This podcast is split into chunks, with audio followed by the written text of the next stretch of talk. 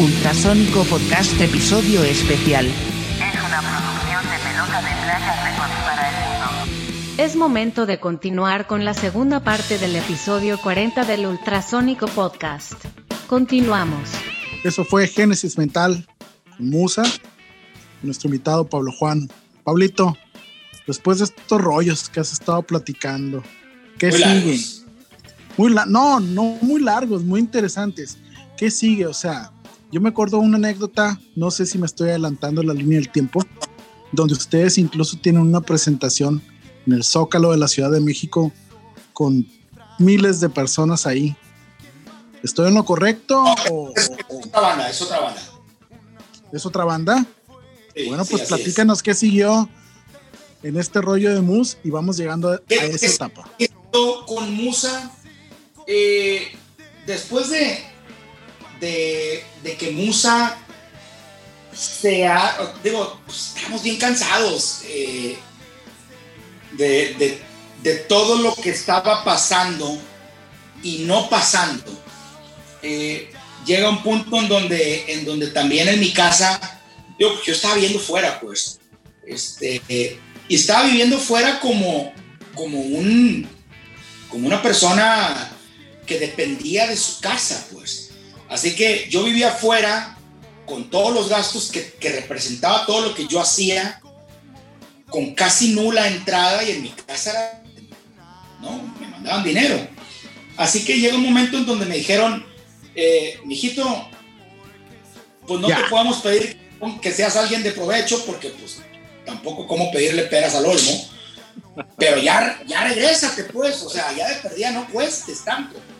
Así que, que me regreso yo a Culiacán eh, diciéndoles adiós. ¿eh? Eh, Yo tuve un- una etapa de a lo mejor un año y medio, dos años fuera de Musa, en donde pues se siguen haciendo algunas grabaciones, etcétera, etcétera. Casualmente teníamos agendada una grabación a lo mejor un mes después. Sin embargo, yo les digo, señores, bueno, pues ya, ya no, no puedo seguir con esto, etcétera, etcétera. Eh, y la grabación era en Phoenix, era otra vez en Chatón. Y metieron a un baterista para suplirme. El baterista se llama Eric Singer. El baterista este, yo lo conocía porque había tocado con una banda que había sacado dos can un disco que tenía dos o tres canciones que eran de mis favoritas en aquel entonces, que la banda se llama Badlands, que era una banda que había conformado el guitarrista que acababa de salir de Ozzy Osbourne. El guitarrista se llamaba Jake Lee. Este, y mete a Eric Singer, entre otros dos, eran cuatro, era un cuarteto. Después este baterista pues, se convierte en el baterista de Kiss. ¿no? Así que este compa es el vato que me, que suple a mí, ¿no? Eh, y bueno, ya pasaron otras cosas, eh, pero ya no hubo más movimiento en parte de ellos, hasta que de pronto, eh, dentro de las grabaciones que existían, porque digo, los teníamos como por discos, ¿no? O sea, por, segmentos, de, por etapas de, de tiempo. Eh, evidentemente siempre picando piedra y siempre tratando de, conoces a alguien este, que esté en la industria, pues bueno, escucha la canción o conoces a alguien de radio y le pasas la canción, y, o sea, etcétera, etcétera. Eh, de pronto, por algún motivo extraño, y les digo que extraño porque uno nunca sabe dónde y cuándo va a brincar la liebre, eh, sin hacer absolutamente nada que tenía que ver con las disqueras y esto de pronto tres canciones del último disco, tres, no una, tres, se meten al top 15 al mismo tiempo. Se meten al top 15 las radios en Sonora, en Arizona, en California. ¿En cuántas radios? Sé, pero sé que en varias radios de varias ciudades. Así que ahí empieza todo un movimiento de, digo, todo esto lo sé porque me lo contaron. Yo no estaba ahí todavía. Eh, empieza a haber un movimiento de empresarios que quieren, evidentemente, aprovechando el boom, que quieren traer a la banda la ciudad, pues. Así que agenda una gira de como seis meses. La segunda parte, de, o sea, el segundo semestre de, del año 97. Eh, así que me hablan estos gallos, ¿no? Hey, güey, tenemos agendado esto y así, así, así. Y este, y queremos que seas tú, pues, ¿no? O sea, vente para acá y vuelve con nosotros, y etcétera, etcétera. A lo que a mí me dicen, hey, es esto, esto y esto otro. Inmediatamente dije que sí, y después informé en mi casa, hey, voy a hacer esto. Voy a estar fuera, voy a volver algunos días, pero voy a estar de gira, voy a estar, etcétera, etcétera. Yo no podía dejar pasar esa oportunidad. Eh, así que se, agenda una gira desde Navojoa, Obregón, Hermosillo, Nogales, Tucson, Phoenix, Los Ángeles, etcétera, etcétera, y varias veces en, los, en, en cada lugar. Eh, así que, que empieza el movimiento que cuando menos yo en lo personal tanto había soñado. Ya no estaba en, en, la, en la producción, en las tras bambalinas, en las, pues hago esto y la gente que sabe, sabe porque yo les cuento, etcétera, etcétera, sino ya estar arriba del escenario, enfrente de los focos, enfrente de la gente. Por algún motivo yo me encuentro en la primer tocada, que fue en Tucson, o sea, en el primer concierto, enfrente de X número de personas que ya conocían las canciones. O sea, el rockstar, ¿no? Ya no era el vato que yo veía en la tele. Claro. Era yo el rockstar, pues. Y, y una quinta parte, una cuarta parte de las miradas estaban hacia mí. Y te bajas de la tocada y empezar a tomarte la gente te pide fotos y autógrafos y esto y esto otro. Empecé a vivir el sueño. El sueño, el, el, sueño que yo había tenido. Este, como dicen los gringos, little did I know. O sea, jamás me imaginé que cuando ya íbamos de vuelta del lugar y donde ya estamos en la intimidad de los cuatro y el manager, pues me empezaron a pegar una recia porque de lo emocionado que estaba, los traía en friega todos, en zumba todos, pues. Así que en vez de tocar una canción así, pues yo estaba volteando a ver a una morrita que estaba toda y la estaba tocando así. Así que un show de una hora y media la hice como de 40 minutos. Este. son gajes del oficio, pues, pero, claro. pero la razón era la adrenalina, pues. Okay. Esa adrenalina animal que me venía inconsciente de estar viendo y estar viviendo lo que yo siempre quise vivir, que por muchos años yo intenté y no había logrado. Y ahora, casualmente, no había intentado, ahí me lo pusieron. Así que digo, era esa parte encontrada, ¿no? De, ah, qué padre, lo estoy haciendo. Así que digo, ahí empieza pues toda la gira que nos llevó desde barecitos hasta plazas de toros y estadios llenos de gente, pues este un, un concierto fue eh, en una plaza de toros, fue en la plaza de toros de Nogales, Sonora. Eh, y casualmente, eh, toda la, o sea, el, el, habíamos tenido el concierto un, un, fin de semana antes y hasta el otro viernes era el concierto de, de, la Plaza de Toros. Por lo tanto, todo el equipo volvía a Nogales, Arizona. Había que cruzar la frontera. ¿Sí? Este, y bueno, pues ya tenemos los, el concierto ahí eh, eh, en la Plaza de Toros de Sonora por lo tanto, había que volver a traer el equipo. Había que importarlo, había que hacer toda una cuestión. Nosotros eh, yo, digo, yo tengo la suerte de decir que los dos ingenieros de sonido que teníamos, eh, uno, uno para, para monitores, que los que somos músicos sabemos que los, los monitores son los, las bocinas que le dan a los, a los músicos y las salas son las bocinas que dan hacia el público. El ingeniero de monitores era el Steve Scalier, del cual he hablado ya varias ocasiones. O sea, yo traía a un ganador de este, un disco de platino y de quién sabe qué, y de Grammys y esto y esto otro, como ingeniero de monitores. Y el, y el ingeniero de sala, o sea, el que estaba ya en la consola con todo el público, era Tommy Rapp, que es del que les hablé hace rato. Tommy Rapp, eh, ese año era su año de descanso, tenía un, sabático. Él era el ingeniero de sonido de los Red Hot Chili Peppers. Y ese año no tenían gira. Y Miguel Crisantes lo contrata para ingeniero de sonido de nosotros. Así que, este, digo, le, aprendí innumerables cosas al Tommy que, que, hoy todavía logro aplicar en, cuando llego a tocar en vivo. Pero bueno, esa tocada en particular, eh, en, el tema de aduanas y todo ese rollo, retuvieron el equipo, todo el equipo. Eh, no lograba pasar, no lograban importar y era todo un tema. El concierto seguramente empezaba a las 8 de la noche.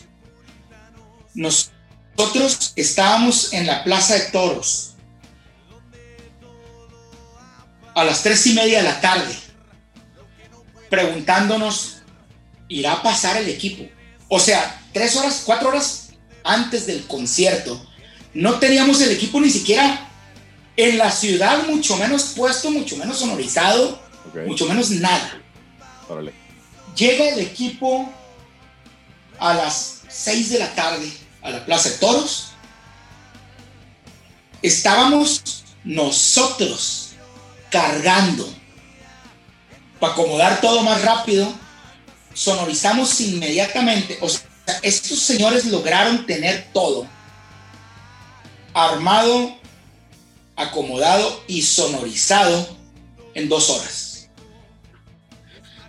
El último tamborazo que yo pegué para la sonorizada, ya posiblemente había 800 personas adentro. Pero bueno, así fue. Así que, Sin nervios, pues, tranquilo. ufa, digo, ahí viene la mejor parte. Tocamos, o sea, ya todo sale, tocamos eh, el sonido a la perfección. Nosotros, entonces, después del sonido, nos fuimos a donde se van los toreros a cambiarse y a quién sabe qué, a cambiarnos, ni siquiera nos fuimos al hotel a bañarnos, cambiarnos, como tiene que ser, comer, todo el rollo. Bueno, así que en nuestro jugo nos ponemos el atuendo de rock, nos subimos al escenario y nos ponemos a tocar. Terminamos el concierto, se acabó, en el backstage, pues se viene, digo, por algún motivo eh, había, había algunas personas que nos perdían el asco y, nos, y se venían a querer convivir con nosotros y tomar fotos, esto y esto otro.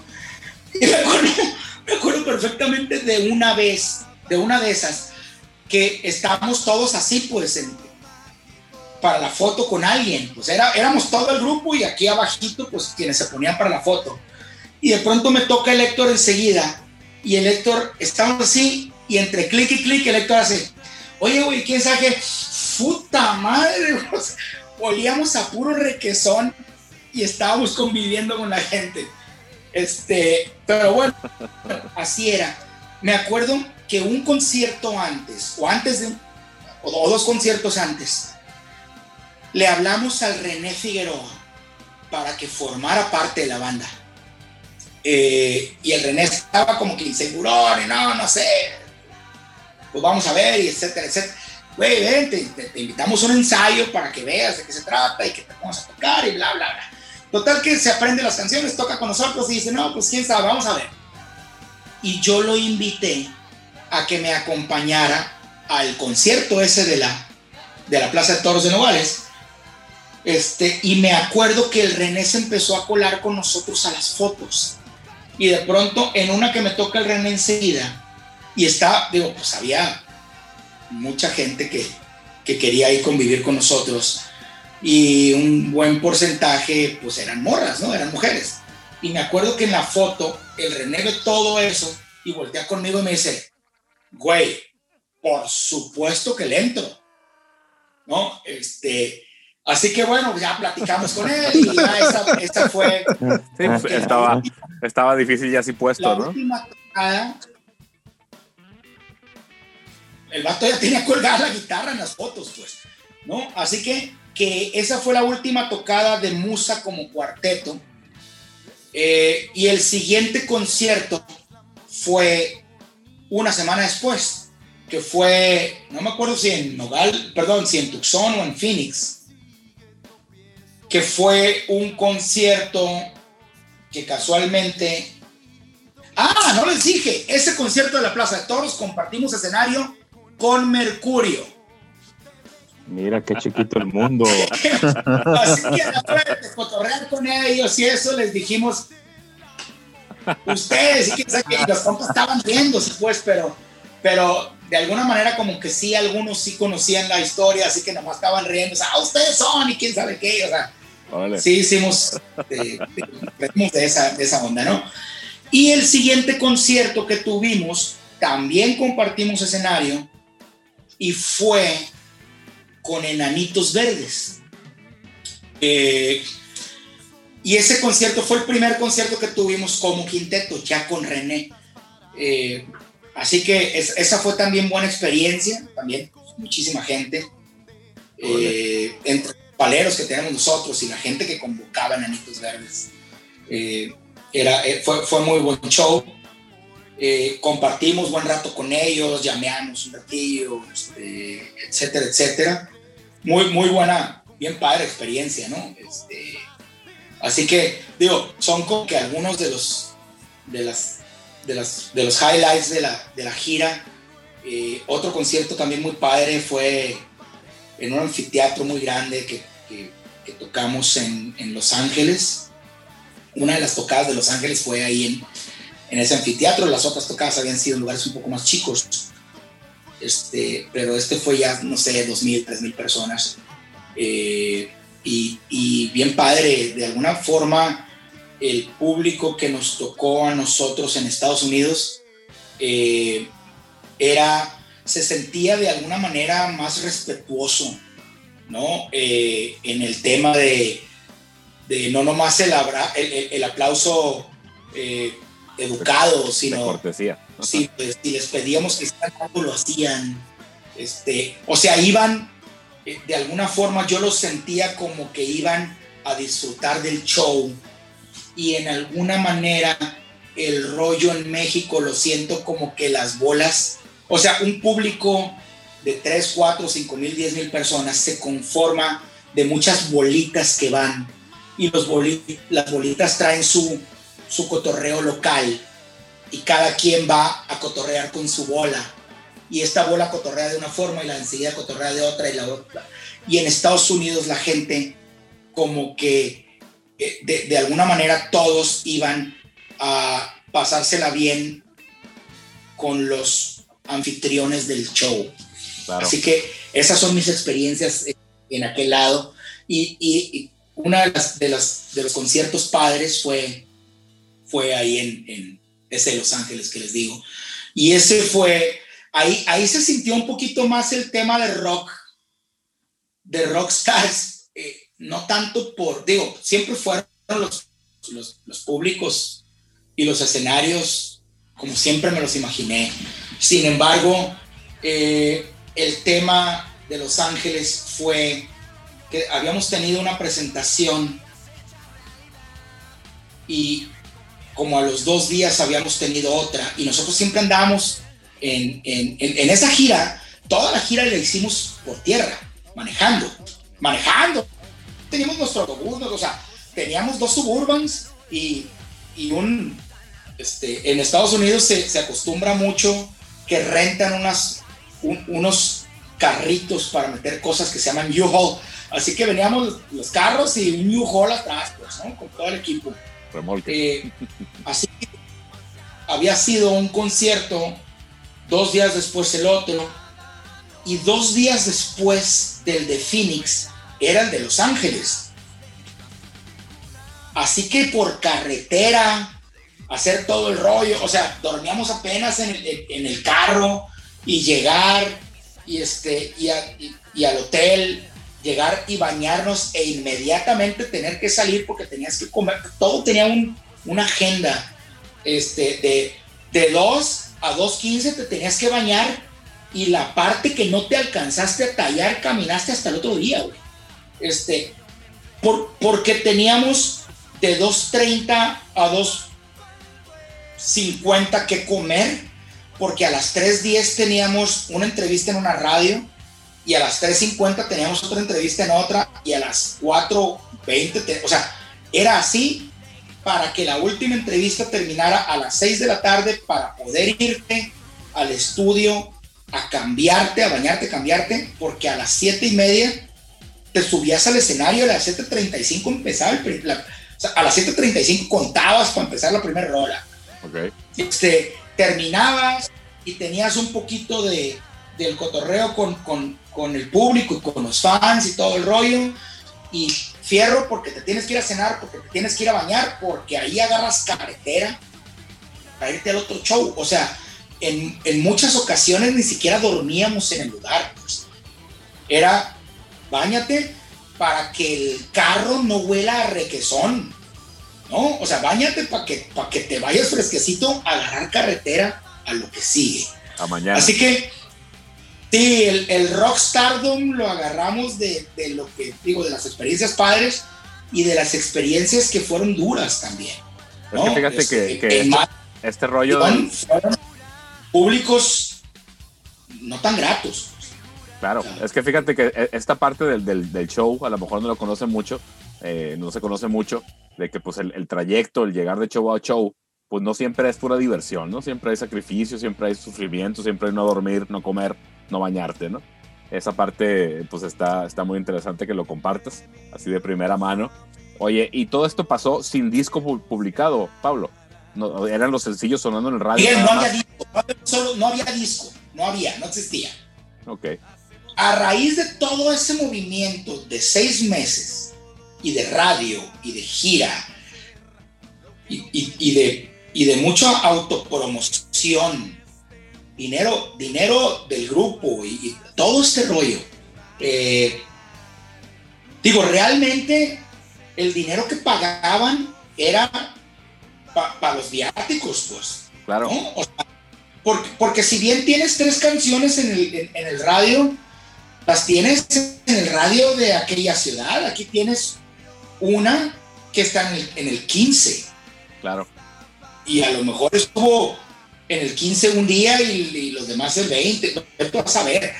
Nosotros no podíamos cobrar la millonada. Cobría- co- cobrábamos lo, pues lo que nos alcanzaba para poder llegar al- a la otra ciudad.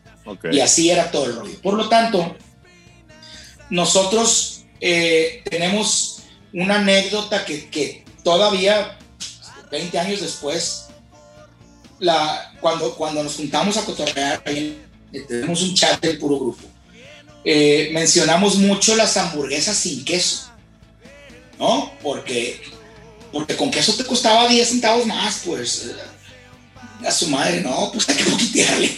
Y, el, y el refresco, señorita, se lo pido, hágame el paro, no le ponga hielo, para que sea más refresco, pues. ¿No? O sea, eh, era, eran, eran así las, las cuestiones, este, y, las, y las partes duras eran, eran los trayectos, las partes donde no descansas. Sin embargo, ahí fue donde me di cuenta que ya sea en ensayo, que en realidad a mí no me gustaban mucho los ensayos, yo siempre he sido más de tocar en vivo, pero ya sea en ensayo o, o en concierto, el tocar era el premio. El hecho de tocar, el hecho de yo estar sentado en la batería y poder tocar lo que para, o sea, lo que era mi música, por lo tanto, yo transmitir 100% mi feeling, en vez de transmitir 10% de mi feeling tocando una canción que otro compa escribió, se imaginó y grabó. Para mí el, el tocar 100%, transmitir lo que para mí era lo que significaba ese, esa pieza, era, siempre fue el premio, pues. Y, y ciertas cosillas más eran el plus. Eh, digo, lo que te toca después del concierto, ¿no? Eh, eran, un plus innegable. Eh, Todos lo sabemos. experiencias padres y, y, anécdotas chuscas, este, siempre son el plus. Pero yo aprendí a tocar desde mis cinco años, porque yo lo que quería era tocar, pues. Ya después, a mis 12, 13, viendo los videos, me malié y empecé a querer otras cosas. pero lo que yo quería era tocar. Sí, así que, que que ahí nos dimos, bueno, ahí yo me di cuenta que, que realmente este rollo de tocar aquí o allá era el premio. Claro que sí, Pablo. Fíjate que ahorita que platicas eso del feeling, como que cuando entras en ese remolino, sobre todo lo que nos has comentado, que tienes oportunidad de tocar aquí y allá y andar de gira totalmente y, pues lo que, lo que implica llegar de un lugar a otro, a una presentación o a otra, eh, todo el tema de la promoción y todo el tema pues de mantenerte vivo, que es comer y bañarte y descansar. Este, todo el mundo parece como que siempre eso es un cuento de hadas, ¿no? Pero eh, eh, ahorita, que comentaste eso... Es que lo que yo veía, claro. los traslados que yo veía, Miguel, eran en un avión privado, pues. Claro, por supuesto, por supuesto. No eran en donde yo, andaba. Claro, lo que yo te quería preguntar es eso. ¿Cómo, cómo obviamente, eh, este, tengo, tengo idea de lo que me vas a contestar, pero cómo todo ese proceso del día del día de ayer o el día de hoy para llegar a la tocada que tenías ahorita, cómo te, te, ponías en, en, sintonía, pues para tocar las canciones como tú las quieres tocar, ¿no? Como para expresar ese feeling que comentas. ¿Cómo, cómo era ese proceso? Porque pues es pura adrenalina, ¿no? Eh, en, cierto, en cierto punto, y a lo mejor esa adrenalina te superaba el cansancio y te daba la oportunidad de tocar, pues qué es lo que, lo que meramente te interesaba, ¿no? Quiero pensar. Yo siempre yo siempre he sido muy fan de, ver conciertos y de comprar. En aquel entonces compré conciertos en beta, en aquel entonces compré conciertos en VH y, y después compré videos en DVD, este, y después en Blu-ray. Pero, pero yo siempre veía que los, los artistas tenían sus 15, 20 minutos solos en el camerino de meditación, de qué voy a hacer y empezar a como que revisar el show en arreglos que hayas hecho, en quién sabe qué y cómo los vas a aplicar, etcétera, etcétera. Yo nunca tuve eso. Este, yo, yo siempre tuve a alguien en mi camerino, que muchos camerinos fueron el baño de una disco y otros fueron la oficina del dueño del bar y algunos otros sí fueron camerinos como, como dice el libro. Pero siempre tenemos a alguien ahí que no nos permitía llegar a ese punto que yo veía en los videos. Y si bien yo no lo necesitaba, si sí o no lo necesitaba, yo lo quise hacer cuando menos una vez para sentir que yo estaba viviendo lo que los artistas que yo admiraba hacían y poder sentirme como que, ah, pues yo también lo he vivido. Yo nunca lo pude vivir. Nunca. Siempre teníamos gente. Este, recuerdo, recuerdo perfectamente una, una historia, una historia, un, una anécdota que, que estábamos en, en el, precisamente el backstage era la oficina del dueño del bar en donde íbamos a tocar. Y teníamos a unas personas, eh, a, a, unas muchachas ahí que, que, querían ir a conocernos, etcétera, etcétera, y ahí estaban con nosotros. Así que en, en una nos dicen, hey, tres minutos y empieza el show. Así que nomás escuchamos cuando, digo, no, no escuchas, pero te das cuenta que, que, hicieron esto, y bajan las luces y se oye el griterío. Así que este, nos llevan, ¿no? En, fila india para, hacia, de- del backstage hacia el, hacia el escenario. Y recuerdo que eran como 50 metros de, del backstage, o sea, de, de donde yo estaba.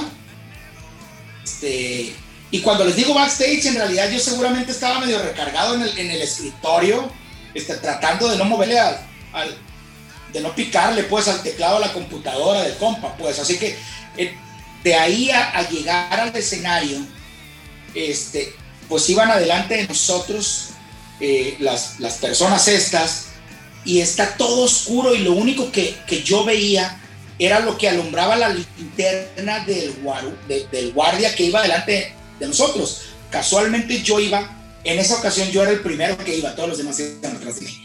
Este, y nomás escucho que, que una, una de, las, de, de las niñas que estaban del otro lado trae una cámara y empieza a gritar y dice, ahí vienen. Y se pone la cámara y empieza a correr hacia nosotros para tomar una foto. Ahí entendí que la morra, gracias a que tenía la cámara puesta, ella no enfocó qué tan lejos y qué tan cerca estábamos. Así que yo nomás veo a la morra corriendo con la cámara y pocos me dan la, la lente aquí, me dan la, en la cabeza y, y pum, para abajo. Ah, caray. Estoy casi seguro que ese concierto lo toqué con un chipotón en la frente, pues. Estuvo bueno el No. fregazo. Estuvo buen fregazo. En esa ocasión nos acompañaron el Flavio y el Aldo Cosío, Órale. eh, porque eh, nos, nos comentaron que necesitábamos un par de, de, de personas extra de apoyo como, como equipo de nosotros. Así que andaban ellos acompañándonos, eran parte del staff. Órale. Este, eh, ellos seguramente se acuerdan de, de esa parte, estaba muy cotorra. Pero ese tipo de anécdotas, pues tienes de medio chuscas, unas partes cotorras, una... a mí me tocó un chipotón. En otro concierto se subieron al escenario corriendo unas, unas morras. Este, digo, yo cuando menos estaba protegido por la batería, pero se, se vienen corriendo y, este, y se le dejan ir al Miguel y al Gadier. El Miguel por algún motivo logró, hey, ¿qué tal compas? Y gracias, ahí nos vemos y llegaron de seguridad. Pero al Gadier si llega alguien y lo abraza y al suelo en media canción. Así que de estar tocando, ay, yo, con el, con el Gadier en el suelo y, los de seguridad que andan a y de ese tipo de experiencias cotorronas este, teníamos. Órale. Todo eso fue con, con Musa todavía, Pablo. Ok. Oye, nos Con compartiste, Musa, nos, nos- nos compartiste un track mi, de, mi de- último concierto fue Adelante, adelante. como el 17 del 97. Ahí termino, mi ciclo se acabó. Ok. Este, ya, eh, ellos siguieron un par de meses, este, pero ya, ya, no, ya no hubo nada. Yo me quedo ya en Culiacán otra vez trabajando en alguno, algún negocio de la, de la familia, este, etcétera, etcétera. Y, y después René en el 90 y al final del, del año siguiente, el 98, eh, también decide salirse de la banda. Eh, y René y yo empezamos a tocar juntos. Eh, y decidimos armar otra banda después, ¿no? Así que Ok. digo, Vamos aprovechando, vamos aprovechando el momento. Nos compartiste un track también de Morse, que es la banda que supongo que armaste con René. Vamos escuchando ese track. Fíjate que nos lo pasaste sin título. ¿Te acuerdas cómo se llama? les voy a decir después del corte.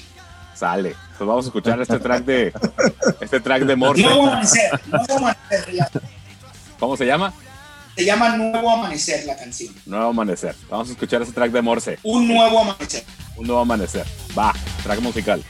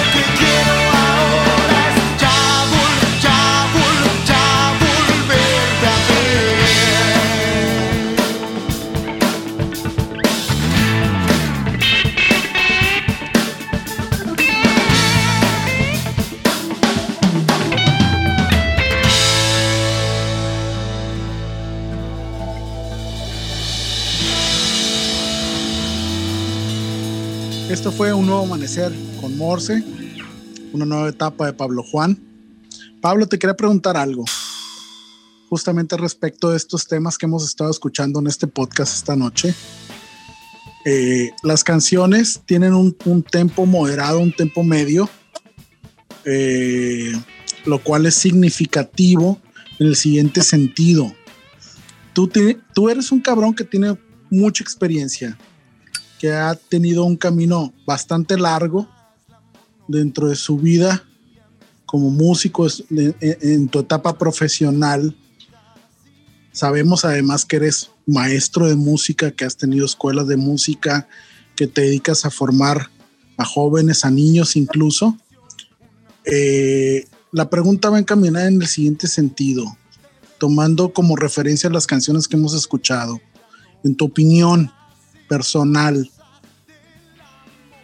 esta cuestión del, del tempo medio en la batería, y sabemos que eres un multiinstrumentalista, manejas bajo, manejas guitarra, manejas voz, manejas teclado. ¿Tiene algo que ver para que un tema se convierta en un hit o más bien va encaminado de una forma no mañosa, pero sí pensada desde tu perspectiva como baterista para poder tener cierta libertad al tocar? Ufa, qué buena pregunta. Todo tiene que ver y, y es, y es este, o sea, en, en tema negocio a final de cuentas, porque lo que, lo que uno busca al convertirse en músico profesional es, sobre todas las cosas, vender. Porque si no, si tú no quieres vender y no te preocupa lo que es vender, pues en la mayoría de los casos no te vas a convertir en un músico profesional.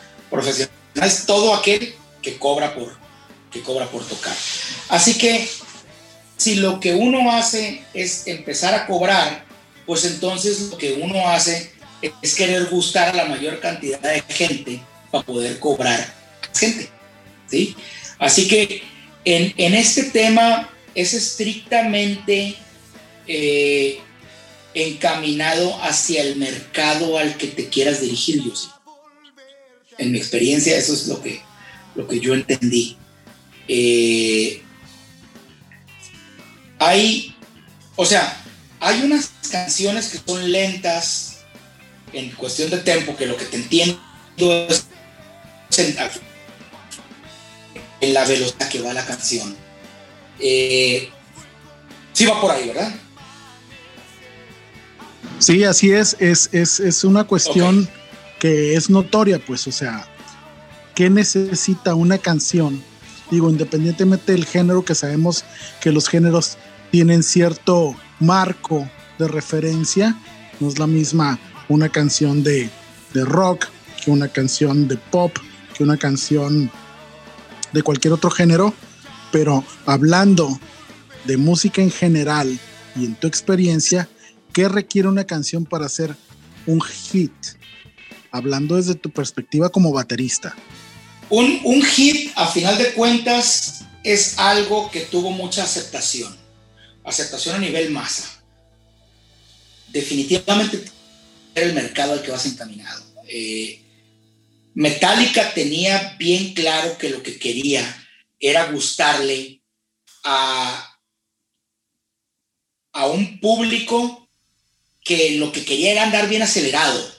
En su mayoría eran hombres eran hombres que les gustaba gritar y les gustaba brincar y, y, y- y tomarse un bote de un trago y después de tomárselo, este, morder el bote y hacerle un hoyo, o sea, ese tipo de cosas. Por lo tanto, Metallica escribió el Ride the Lightning, el Master of Puppets, o sea, bien rápidos. Por lo tanto, derechito entró en la aceptación ante ese público Claro. el reggaetón va encaminado hacia gente que le gusta el tema guapachosón y, y como dicen muchas canciones, mover el bote.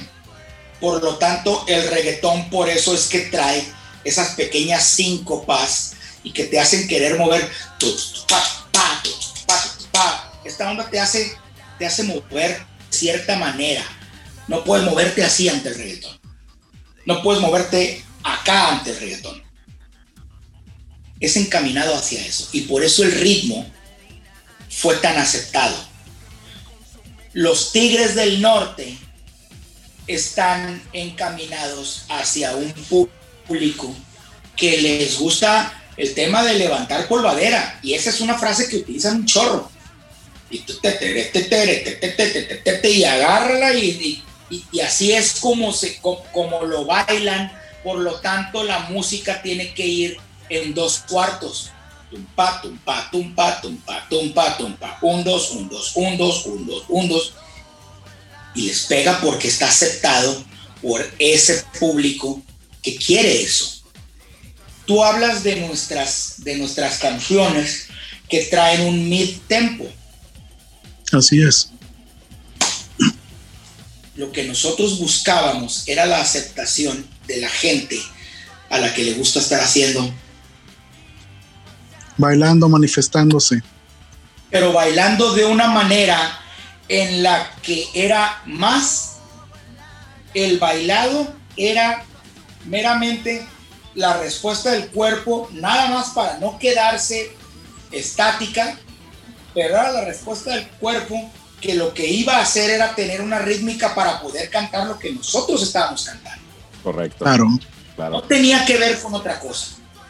Tenía que ver con la balada, que dijera ciertas cosas y que se sintiera con la música de ciertas otras para que las morras dijeran, ay, estoy en... O sea, me identifico con, con lo que dicen estos vatos. Me Y enamoré. Estoy enamorada del Héctor y estoy enamorada del Gadiera, aunque fuera de color rojo. O sea, etcétera, etcétera. Era, o sea, tenía que ver con, con, el, con el buscar la aceptación de un mercado en particular. Perfecto. Nosotros no Ahora, queríamos el mercado rockero, porque en México no Así es. ok, pero ahora, en este contexto, tú, como baterista, dentro de este marco que estás comentando, buscando cierto target en el público, ¿te permitía a ti, como baterista, generar la satisfacción de tocar tu instrumento, sintiendo lo que tocas cuando tocas cualquier otra canción que a ti en lo personal te guste y que no sea tuya? fue el medio más fácil. Era el medio que mejor me permitía transmitir lo que yo sentía hacia las extremidades y de ahí a los tambores y platillos. Yo Claro. no puedo tocar Master of Puppets, yo no puedo tocar. O sea, yo no tengo ni la mitad de rapidez que tienen los pies de Lars Ulrich. Yo no puedo tocar las síncopas y los cinco octavos y los quién sabe qué que toca Mike Pornoy en Dream Theater. Yo no puedo tocar los redobles que hace con la mano, con, con, bueno, en, su caso con la mano derecha, este, Choche de Bronco. No puedo, ¿no? Para mí era mucho más fácil tocar en el mid tempo porque me permitía hacer un chorro de cosas. Tocar más rápido, Ingasu. Nosotros teníamos una canción que se llama Sangre de Matador, que era una de las pocas canciones en donde yo. La canción iba así. Por lo tanto, tenía dos opciones, porque, porque había que meter doble bombo en esa parte. Yo tenía que hacer cosa que jamás en la vida iba a poder hacer. Ni siquiera me preocupé por querer intentar, ¿no? Así que lo que tuve que hacer era encontrar seises en vez de ochos, en vez de hacer taca, tucu, tucu, tucu, hacía. Le puse palomita, metí doble bombo en una canción rápida. Se acabó el. Así que el mid tempo me, me podía hacer ese tipo de cosas. Otra canción que tenía doble bombo era una canción que se llama No se ha dado cuenta. Que Ok. ahí sí era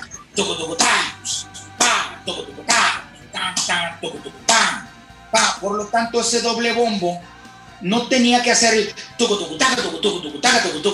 que te dije hace rato que no podía hacer. Era más cómodo, pues. No, lo que hice era, lo que pasa es que sí podía hacer esa rapidez como por tres o cuatro tiempos, pero como para el quinto ya me, ya, ya me engarrotaba los pies. Claro. Por lo tanto, lo que hice en esta, que sí fue hacerlo así de rápido, como te contaba hace rato que no podía, pero fue tu, tu, tu, tu paz. O sea, yo hice cuatro, Cuatro. golpes en vez de tucu, tucu, paz, pa, tucu, tucu, pa, pa, tucu. o sea, en esos cuatro tiempos en donde no golpeaba, descansaba tantito. Por lo tanto, ya estaba mucho más cuidito el poder hacer que sí me volaban los pies. Claro. Es un montón de cosas que, que tiene. O sea, yo esto es algo que, como mencionaste hace rato, que soy maestro de música, le, le menciono a mis alumnos. Hay veces que no tenemos o las herramientas o los medios, que son dos cosas diferentes, o los medios para hacer, para tener un resultado. Así que hay que suplir. Yo suplí de Claro. otra forma y logré el resultado que quería. Claro. Así que todo esto me lo permitió el mid tempo en el que la mayoría de nuestras canciones estaban compuestas. Oye, Pablo, ¿y Claro. eso, eso era, era input tuyo? ¿O, o fue simplemente que así se dieron las cosas? ¿O así funcionaba el estilo de los proyectos con los que estabas tú? O fue una cosa de producción. No, eh, no, fue, no fue producción. Eh, tanto en Sangre de Matador se requería esto. Y, y yo, eh, pues siempre que fui muy rockero y siempre intentaba hacer el tema del doble bombo, y durante toda mi vida lo he hecho, pero a cierta velocidad. Así que esta canción me permitió hacerlo, y como estaba muy rápida, se fue suplir. Esto fue algo que, que- nació y creció en la banda. En No se ha dado cuenta. A mí me echaban mucho carrilla eh, los, los del grupo, sobre todo el Héctor Crisantes. Eh, esta canción nace poquito después de que salió un disco de Dream Theater que se llamaba Images and Words. Este, sale el disco y luego en la gira graban un concierto y lo ponen a la venta y yo lo, y yo lo tenía, pues, lo, compramos y, y lo teníamos ahí en Nogales. Este, y yo lo veía diario, cuando menos una vez diario, el concierto. Eh, así que yo traía muy en mente en esa etapa a Mike Pornoy. Tan así que muchos de mis remates, en vez de hacer eran como el signature de Mike Pornoy. Tan así que el Héctor me decía, güey, ya no metas rolas de, Dream Theater en las de nosotros, ya no, por el amor de Jesucristo. Piensa, si quieres en Choche de Bronco, pues, si quieres en, en quién sabe quién, o sea, por, yo muy influenciado por ese compa. Así que, eh, cuando, cuando, cuando se escribe la de, la de No se ha dado cuenta, eh, había un pequeño break musical, eh, o sea, meramente instrumental, en donde todos acentuábamos, todos decíamos, toco, toco, pa, pa, toco, toco, pam, ta, ta, toco, toco, pa, pa, toco, toco, pa, taca, ta, taca, ta, toco, toco, pa. Por lo tanto, a mí lo primero que se me ocurre es, ah, esta canción, esta parte se parece a tal parte de la de Under a Glass Moon del Images and Words de Dream Theater. Ah, lo puedo meter. Inmediatamente me doy cuenta que el Miguel ya estaba pensando en el toco, toco. Así que el Gadier entra en la sintonía de nosotros y el Héctor entra en la sintonía de nosotros. Así que todo esto, en mi caso, yo no sé en el caso de ellos, en mi caso, fue influenciado por Mike Pornoy. Esos 15 segundos de la canción. Me lo permitió el que la canción era a mi tempo. Hubiera sido más rápida y caminito de la escuela. No lo hubiera podido hacer. Ok. ¿sí? Muy bien. Oye, Pablo, y después de esta etapa donde se da la transición de, de Musa a Morse, ¿qué siguió después? O sea, no se paró ahí tu vida, pues. Platícanos. ¿Sabes? René y yo, eh, que toda la vida hemos tocado juntos. Este, René es el músico con el que más tiempo he tocado yo. Décadas, décadas, décadas. Eh, platicamos acerca de hacer una banda. Eh, pero éramos él y yo, nada más. Eh, en algún momento tocó con nosotros en, en, en, alguno de los breaks que teníamos. Yo, toqué en un chorro de bares aquí en Culiacán. Y de pronto tenía a mis amigos que tocaban. Y cuando yo lograba tener dos semanas en Culiacán, yo tocaba los dos fines de semana aquí en Culiacán con ellos. En alguno de los grupos que, que logramos compartir, el bajista era el César Rivas, el Pañales. Es uno de los bajistas más talentosos con los que yo he tocado. Completamente y he tenido gracias a tocar con muchos. El, el, el, el, César piensa de otra forma. El César es, es este, aunque, aunque el César no pregona el mismo género que yo, este, el César es mucho más Jamiroquai, es mucho más, o sea, es, él es mucho más virtuoso. Este, así que en alguna etapa tocamos con el César. Cuando René y yo estamos en el dueto pensando en a quién involucramos, etcétera, etcétera, la primera opción de los dos fue César. Así que vente para acá. Y él inmediatamente aceptó, nos, este, hizo el favor ahí de, de tocar con nosotros. Este, y René me empieza a platicar. En las palabras del René son, oye, güey, hay un morro que está bien morro y que canta, canta afinado, canta dos, tres. Pero el vato, René dice, el vato está insistente en que quiere cantar con nosotros, quiere ser nuestro cantante. ¿Y quién es? Pues es un morro, no lo conoces. Este, está bien morrillo, se llama Gerardo Basúa. Hermano, el Pedrico, le dije. Ese es. Y es como el Pedrico. No, me dice, es tantito peor. Puta madre, bueno, pues modo, ¿no? Este, así que eh, en ese entonces yo trabajaba, eh, en la empresa de la familia donde yo trabajaba, eh, comercializábamos legumbre, pero trabajábamos por temporadas. Seis meses sí, seis meses no. Los seis meses que trabajábamos, yo trabajaba en Tijuana, yo estaba en la parte de la comercializadora, que era recibir, algún tiempo antes estuve aquí en el campo, después estuve en la comercializadora, que era recibir el producto, etcétera, etcétera. Así que los seis meses que no trabajaba, me venía para acá.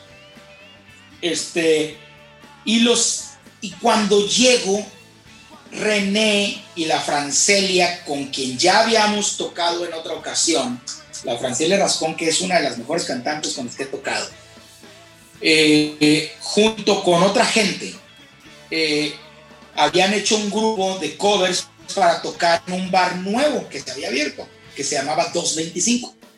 Así que yo llegaba este, yo llegaba de, de, de, la, de, chambear y la verdad es que yo llegaba y derechito este, a, mis ocupaciones, ya no me acuerdo con quién andaba. Este, Carlos la conoce, pero la, sé que la conoce, pero yo no me acuerdo, él sí seguro sí se acuerda. Pero, así que yo no tocaba en ese grupo. Sí, este, yo no tocaba en ese grupo formado, otra gente. Me acuerdo que el baterista era el Rubén Franco, también otro amigo muy querido que es muy buen baterista. Este, así que, pues el baterista, el Pablo baterista no cabía.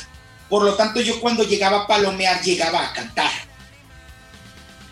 Este, así que, que después el René, eh, perdón, el, el Rubén se tuvo que salir y agarré yo la batería y entonces el Gerardo le dábamos chance de cantar una o dos canciones en el, en el, en el set, el Gerardo tenía 15 años. Así que al Gerardo lo teníamos que meter. El 225 tenía una puerta por la Hidalgo, que el número era Hidalgo 225, por eso se llamaba así, y tenía otra puerta, el 225 era una L, y tenía otra puerta que era la puerta de servicio por la Andrade. Al Así Gerardo es. lo metíamos por la puerta de servicio al escenario a cantar, terminas y pélate, gallo. Así que ahí empezamos a cantar con el Gerardo y nos damos cuenta que es alguien que funciona, pero sobre todo que no solo funciona como cantante, Gerardo a través de los años es un cantante que, alguna vez comentamos, René y yo, es alguien que tiene una garganta de acero. Esto puede cantar con la misma intensidad de la primera a la última canción por 5 o 7 horas seguidas y no se cansa. Está muy, muy impresionante Gerardo. Este, así que, que nos damos cuenta que funciona como cantante, pero por sobre todas las cosas, funciona como cara del grupo, porque es alguien bien carismático, es alguien bien chorchero, que conectaba mucho con todo el mundo, era bien amiguero, así que lo seguía mucha gente, y era alguien que conectaba mucho con las mujeres, mucho. El, Gerardo empieza a formar parte del grupo ya como el cantante, eh, así que René y yo empezamos a, componer canciones. Yo empecé a acompañar a René, la verdad es que siempre el cerebro ha sido René en el tema de las composiciones. Este, como un trío, sin embargo, el César Rivas forma parte bien fundamental de, de la base del grupo y necesitamos un teclado y, y, acudimos inmediatamente a alguien que es súper amigo de nosotros, pero aparte de eso es uno de los mejores tecladistas también con los que he tocado, que es el Hilario Recio. Este, así que el Hilario bien, si no forma parte del grupo, el Hilario forma parte de la grabación del primer, del primer EP. No grabamos un disco, grabamos un EP. Eh, cuando casualmente el grupo calidad, ahorita ustedes mencionan a Morse, nosotros nos llamamos Misil cuando recién nos, nos hicimos, cuando recién hicimos el, el, el grupo. Eso, tal, eh, eso, te iba a preguntar, Pablo, que no era Morse ahí, ¿no? Así Pero que, bueno. bueno, se empieza todo el tema de Misil. Sin embargo, eh, pasa el tema de las Torres Gemelas. Y, fue, digo, pues con, con, con, el impacto a nivel mundial que ha tenido, eh, decidimos que el tema misil es un tema que no solo podía estar hablando de cosas que nosotros no representamos, sino que aparte mercadotécnicamente hablando, podía no ser bien aceptado. Y de nuevo lo que queremos es ser aceptados. Totalmente. ¿sí? Así que se cambia el, el, el, nombre a Morse. Este. Y, y, y, bueno, empezamos todo este tema. Ahí eh, una, de las, una de las personas que, que se ofrece a que nos tiende la mano y que o sea, se ofrece a apoyarnos eh, como productor eh, ejecutivo y musical del, del, disco, del primer disco, es un señor que es, un guitarrista muy famoso a nivel Latinoamérica, que se llama Kiko Cibrián. Eh, Kiko fue muchos años el guitarrista y director musical de Luis Miguel, mucho. Este, de él es la canción Suave, él fue el productor del primer disco de Cristian, este, la de No Podrá, él es el que toca el requinto, la No Podrás, etcétera, etcétera. Es un musicazo, ¿no? Este, así que, que eh, Kiko nos, nos ofrece esto. ¿Cómo, ¿Cómo contactamos a Kiko? En realidad Kiko es amigo del René. Eh, Kiko es maestro de guitarra del René, él, le dio clases en alguna, alguna ocasión en alguna etapa eh, en San Diego. Así que el René cuando le habla y le dice, hey, güey, tenemos esto y esto otro y, y te lo mando para que lo escuches, él, él inmediatamente, hey, está bien padre esto. Eh, yo, les, yo les pongo feria, yo los produzco musicalmente, etcétera, etcétera. Pero necesito esto, esto, esto, esto. Eh, no, son, no son cosas innombrables, pero sí son cosas que no, no, no puedo, no, no quiero eh, mencionar que una de ellas, ya una de ellas fue, este, como que René y yo dijimos, eh, no, esto no podemos, eh, te agradecemos mucho, pero si no hay manera, ma- o sea, si esta cláusula es tan, eh, tan trascendental, pues no podemos trabajar, te agradecemos mucho y seguimos tan amigos como siempre, ¿no? Este, así que, pues bueno, eh, dejamos los- ir esta, esta situación. Los Eh, temas de derechos son complicados. ¿Cómo? Los temas de derechos son muy complicados. Ceder tu trabajo está cabrón. Eh, pues sí, sí, efectivamente. Este, y, y bueno, pues dejamos, dejamos pasar la, la Oportunidad. oportunidad, eh, entendiendo que trabajar con Kiko Cibrián era pues un- una buena catapulta, un buen respaldo a nivel Latinoamérica y a nivel España Latina, perdón, Europa Latina.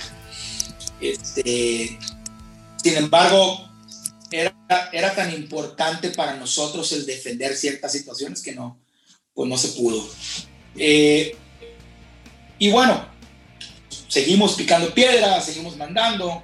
Este, de pronto eh, alguien en, en Guadalajara se ofrece a manejarnos eh, y empezamos a hacer ciertas idas y vueltas y tocadas y, o sea, conciertos ahí, pero un poquito más chicos en Guadalajara, eh, pero de pronto eh, pues se necesita que la banda se cambie a vivir a México. Para entonces yo ya tenía dos años que había abierto una escuela de música y no podía, o sea, yo tenía que pensar en, dejo todo lo que me ha costado dos años hacer, dormir y, y tomarme pestañas y trabajar, esto y esto otro, y todos ustedes que están aquí presentes formaron parte este, del, del crecimiento de la escuela. Ustedes saben el trabajo que, que tomaba hacer lo que tenía que suceder y era dejar eso por un volado. Simplemente no pude. Les, les dije que yo dejaba la banda y que les agradecía la oportunidad, etcétera, etcétera. Este, y que ellos se fueran y, deseándoles lo mejor. Y yo me quedé aquí. Ellos después eh, graban con Sony, eh, lanzan una canción que les empezó a pegar a nivel nacional. Y empiezan otra vez las giras, promoción y esto y esto. Y René me habla y me dice, tenemos varias presentaciones, aquí, acá, acá y allá. Yo quiero en lo personal, me dice, que estés aquí. Este, digo, el disco lo grabaron dos bateristas, dos muy buenos amigos míos, que son de los mejores bateristas que yo he escuchado. Este, el Vox Martínez, que es eh, ex baterista de, de Jumbo, eh, de Alex Sintek, eh, y ahorita tiene ya creo que unos 10 años tocando con los Lobos, con giras a nivel mundial, ¿no? O sea, hay un concierto de Eric Clapton, un DVD que se llama Crossroads, Ajá. es un festivalón con es Eric Clapton, pues. Y Ajá. sacó el DVD y a mí me tocó ver un, un promocional, un anuncio del DVD y salían dos bateristas, el baterista de Clapton y el, y el box, Ah, chinga. Esa no me la sabía, güey. Con los lobos. con los lobos. Ah, chinga a su madre. No sabía esa madre, güey. que, que el, el box graba eh, una parte del disco y el otro baterista que es también de mis muy, muy buenos amigos de, de muchos años, es el, el Beto, el baterista, el que entró casualmente, A Jumbo. este, Ramos, que entró por el box a Jumbo. Y el Beto, ese sí que ha tocado, es mercenario, ¿no? O sea, el Beto le hablan para grabar todas las semanas. Se la pasa gira con uno, se la pasa gira con otro, ¿no? Es, es- es alguien muy reconocido. Así que, que a pesar de que ellos graban el disco, el bajo lo grabó el Lalo Carrillo. Lalo Carrillo, que es también de los bajistas latinos más reconocidos a nivel mundial, los latinos. También muchos años con Luis Miguel y con todos los demás que pueden pagar, ¿no? Este, ¿cómo, cómo graba el disco? El René es muy amigo de él. Órale. Así que, que eh, o sea, este tipo de gente eran los que, los que grabaron. Eh, graba también el tecladista de, de- Se me olvidó el nombre del, del grupo, son bien compas de nosotros también.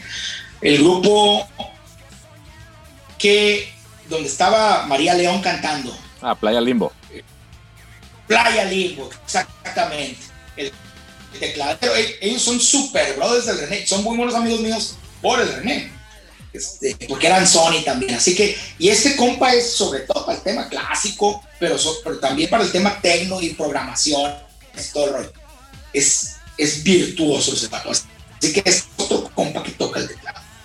Teniendo esta gente el René a su alcance, por algún motivo, pues por la amistad este, entrañable y, y seguramente no le, no le ubico por, o sea, no, no puedo atribuir a otra cosa, porque ni siquiera puedo atribuir al nivel. Me habla el René y me dice, hey, va a haber estos conciertos, quiero que tú seas el que toca. Yo casualmente tenía un año o dos años sin tocar más de cinco minutos, que era lo que le tenía que enseñar algo a algún alumno, y luego dejaba de tocar 10 y a otro alumno le tenía que enseñar dos minutos y dejaba de tocar otros 15. O sea, tenía mucho tiempo que aparte ni tocaba en bares ni nada. Así que si algo no tenía era condición física y había que tocar en conciertos. Este, así que, que pues le digo que sí, por supuesto, sobre todo cuando me menciona el concierto de El Zócalo. Este, todos ustedes fueron partícipes de ese concierto. Así es. Eh, es, es, un, es, un, es una experiencia, aparte, compartir escenario con gente tan trascendente a nivel Latinoamérica en la historia de la música pop rock. Este, me acuerdo estar en el backstage y el backstage era, o sea, la parte de atrás, fue todo lo hecho el zócalo. ¿Cuántos son? 100 metros, ¿no? Por 20, o sea, y, y esos 100 metros por 20, nada más las partes de los lados camerinos, todo lo demás, el camerino debió haber medido 10 metros y 10 metros, o sea, todos los otros 80 por 20 estaba atestado de músicos de renombre que iban a tocar junto con nosotros en el, show. Este, y el estar, o sea, yo recuerdo haber estado, para empezar, me llevé mi cámara, ¿no? Y yo creo que el único mayo que traía la cámara en el backstage, todo el mundo cotorreando y de tú a tú, y hey, ¿qué onda? ¿Cómo has estado? ¿Quién sabe qué? Y yo era el único mayo que estaba así. "Uh, uh, sí, uh, sí, sí. Y, o sea, estaba Tomando video.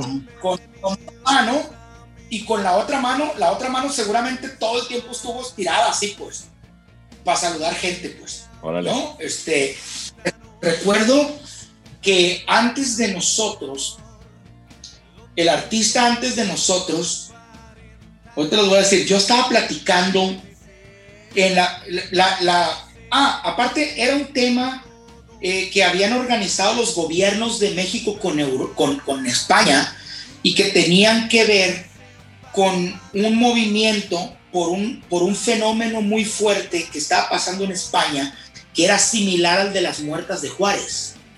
Así que era un tema político, o sea, traía todo ese Ok. rollo. Por, por lo tanto, había dos escenarios. Todo el Zócalo, toda esa parte del Zócalo, eran dos escenarios. El escenario España y el escenario de México. En lo que terminaba el de España, entraba el de México para que el de España pudiera cambiar todos los instrumentos y todo el rollo. Y terminaba el de México y empezaba el de España para que el de México empezara a cambiar todo este rollo. Así que eran dos escenarios, pero en el backstage era una sola rampa hacia el primer escenario, no hacia el primer escenario, el primer piso del escenario. El escenario era como 10 metros de alto, ¿no? Así, hacia los primeros 5 metros era una sola rampa que dividía una Y, depende a dónde ibas. Y yo estaba en la primer rampa platicando con Sacha, con Sacha Sokol, ¿eh? la de Sacha Benieri y la de Timbiriche. Estaba platicando con ella. Este, y nos dicen, hey, después de este artista van ustedes, esténse listos, empiecen a calentar, quién sabe qué.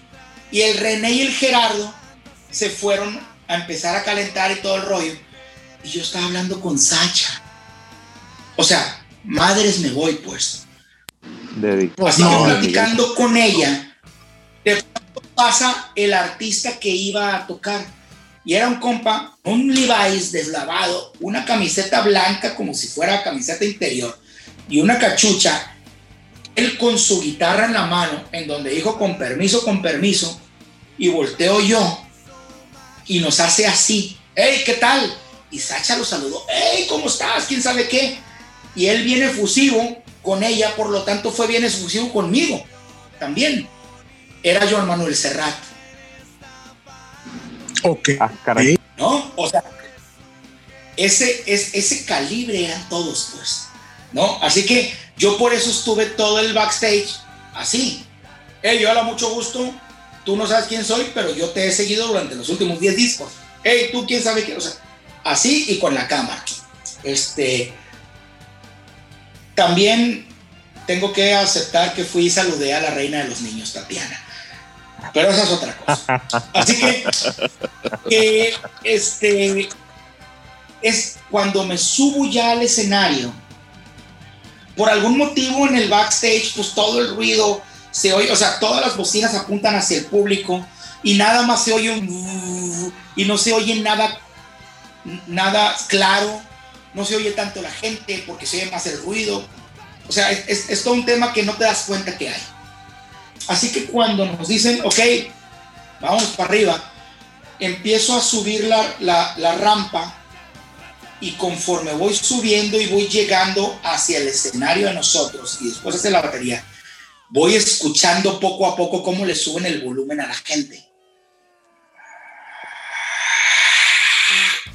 Y cuando llego hasta arriba, me doy cuenta del mar de gente que después me dijeron que eran aproximadamente 30, 35 mil personas. Es, es- un sentimiento difícil de explicarles. Este, solo les puedo decir que la misma adrenalina animal, como hace rato les comentaba, hizo, si yo, ustedes saben que a la hora de pegar soy medio salvaje a la hora de tocar, pero nunca tiene mucha repercusión. En esta situación, la adrenalina hizo que en las primeras dos canciones yo rompiera siete baquetas. Siete, me acuerdo perfectamente. Y era por los garrotazos que le estaba pegando, ¿no? Este, por la emoción de lo que estaba viviendo, viendo y viviendo. El René voltea conmigo y era como que estamos en nuestro momento. Este, es, es, es otro tipo de rockstardom. Es otro tipo de. Termina el concierto y te vas hacia el frente y haces la caravana y ves de esos 30 mil personas, digamos, cinco músicos, músicos. O sea, si sacas la cuenta, son mil personas que tú estás seguro que te están viendo a ti, pues. Es, es otro, es otra. Este, E inmediatamente después, bueno, me acuerdo perfectamente que hicimos la caravana y empezamos a bajarnos del escenario. Y yo inmediatamente me di la media vuelta y volví al escenario. En aquel entonces los celulares no tenían fotos panorámicas. Yo desde, desde el primero de acá hasta el último de acá, yo tomé cuatro fotos y se las mandé a ustedes. Es O correcto. sea, una cuarta parte, otra cuarta, otra cuarta, otra cuarta. Apenas así se veía la magnitud de la gente. Yo me acuerdo y mucho de este, eso y es lo que iba, Y- es lo que iba a comentar. al- Perdón. Que me acuerdo mucho de esa noche. De hecho, estábamos en casa de mi papá. Y no me acuerdo si estaba, o sea, si estabas tú, yo sí, me acuerdo que estaba el César. Y me acuerdo que, que, que en cuanto te bajaste, nos marcaste. Oye, acaba de pasar esto, no manchen, súper fregón, etcétera. Y las fotos, es- me acuerdo perfectamente de ese momento. Y, este, y, y se te estaba, por supuesto, lo emocionado y con quién estabas, ¿no? Eh, de, de ahí, ¿qué pasó? O sea, este, eh, estuviste participando con Morse en esa gira, el disco ya estaba sonando, eh, el disco Eh. tuvo, tuvo sus éxitos. ¿Y lo que sucedió? Fue- fueron un par de tocadas y, de pronto se congeló un poquito.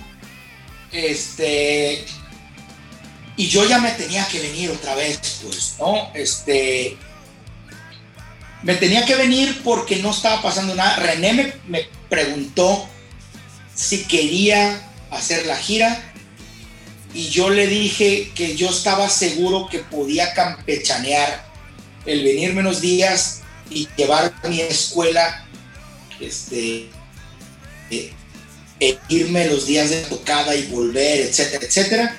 Pero lo que sucedió es que de pronto las tocadas se detuvieron y ya no pasó nada por, bueno, ya no volvió a pasar nada. Así es. ¿no? Y hago, la pre- pregunta porque, y aprovecho aquí el, el- el- el auditorio para, para, para invitar tanto a, a Musa como a Morse, a ver si podemos echar una platicada igual de todo esto que estás este, platicando tú, que nos cuenten este, el Miguel, el Héctor, el Gadier, cómo fueron esos tiempos, igual René y Gerardo, que, supongo que nos van a estar escuchando. Pero me gustaría brincar o propondría que brincáramos un poco a esto que estás mencionando de la escuela y ahorita vamos a hablar de los otros proyectos que, que- que has estado haciendo, como, como bueno, ahorita, nos vamos, ahorita vamos a hablar de ellos, pero que en ese tiempo es cuando empieza a surgir Concert, ¿no? Que fue la, la primera escuela, ¿no? O el, o el nombre original de la escuela, porque al final del día sigue siendo la misma escuela. Y, este, y, a- y en lo personal a mí me tocó participar en algunos conciertos con los alumnos, que fueron unas experiencias súper padres, ver a los niños cómo se, cómo se animaban a subirse al escenario, cómo se animan hasta la fecha los, los alumnos que tienes ahorita. Y, y me acuerdo mucho de pláticas que teníamos de esto, de esto eh, al respecto en, en varias trasnochadas, tú, César, Miguel, yo, sí, Pato y yo. Y, uno, y una de las partes que tú platicabas que siempre se me ha quedado muy grabado es, es cómo el tocar un instrumento, aparte del lado de la creatividad y del, y del desarrollo del oído y demás, cómo le, dabas, cómo le da seguridad a un niño que, nos, que a todos los que estamos aquí en este, en este, en este podcast creo que, creo que va a resonar lo que estoy diciendo. El hecho de, de, de tener la disciplina de ensayar, de aprenderte una canción y sobre todo exponerla, es, es algo que a mí en lo personal, que sea, hace muchos, muchos años que no toco en vivo, pero me acuerdo mucho de eso, que era, que era súper padre. Y ahorita platicábamos antes de, de entrar a este podcast que, que, que ahora ya muchísimos años después y muchas canas después, ahora está pasando que Pablo eh, le está dando clase a una de mis hijas, a mi hija mayor, María, de 10 años, y, y, y me, vienen a, me, me vienen a la mente otra vez esas experiencias de aquellos años cuando empezaba el concierto.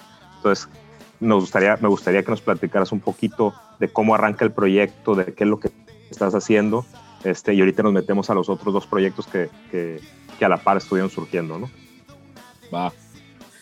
Sí, eh, la, la idea de la escuela de música, primero que nada, nace eh, a raíz de un, de un desquehacer tremendo, ¿no? Este, ¿Por qué te los pongo así? Eh, yo, como les comentaba, en alguna ocasión estuve, o sea, en alguna etapa de mi vida, yo tenía que vivir fuera por el tema del, trabajo, del negocio. Este, y tenía que estar aquí la otra mitad del año. ¿sí? Eh, Así que la mitad del año que yo estaba aquí en Culiacán, en donde no había trabajo, me refiero a la cuestión de, de- del tomate, de las legumbres, lo que hacía era dar clases de música particulares. Yo iba a la casa de los alumnos, entonces, yo hasta eso. Eh, así fue como empecé a darle clases a un niño de 12 años que tocaba batería y que le gustaba mucho el tema del rock y esto, que se llama Cesario Castillo, que ahorita es portador de dos o tres nominaciones al Grammy. Este, que como todos sabemos, el Grammy es el máximo premio de la música a nivel mundial, ¿no? El más respetado. Eh, así que así empiezo con todo este tema, pero tenía que dejar las clases porque me tenía que volver a Tijuana y después tenía que volver y empezar a clases, etcétera, etcétera. Así que llega un punto en donde ya tengo el alumnado, eh, digo, todas las horas de todas mis tardes estaban llenas y había mucha gente que continuaba pidiéndome clase y yo no podía atenderlas. Así que surge la idea de crear una escuela en donde en vez de yo ir a los alumnos, los alumnos venían conmigo y yo podía atender no a uno, sino a cuatro, a cinco, a quince al mismo tiempo.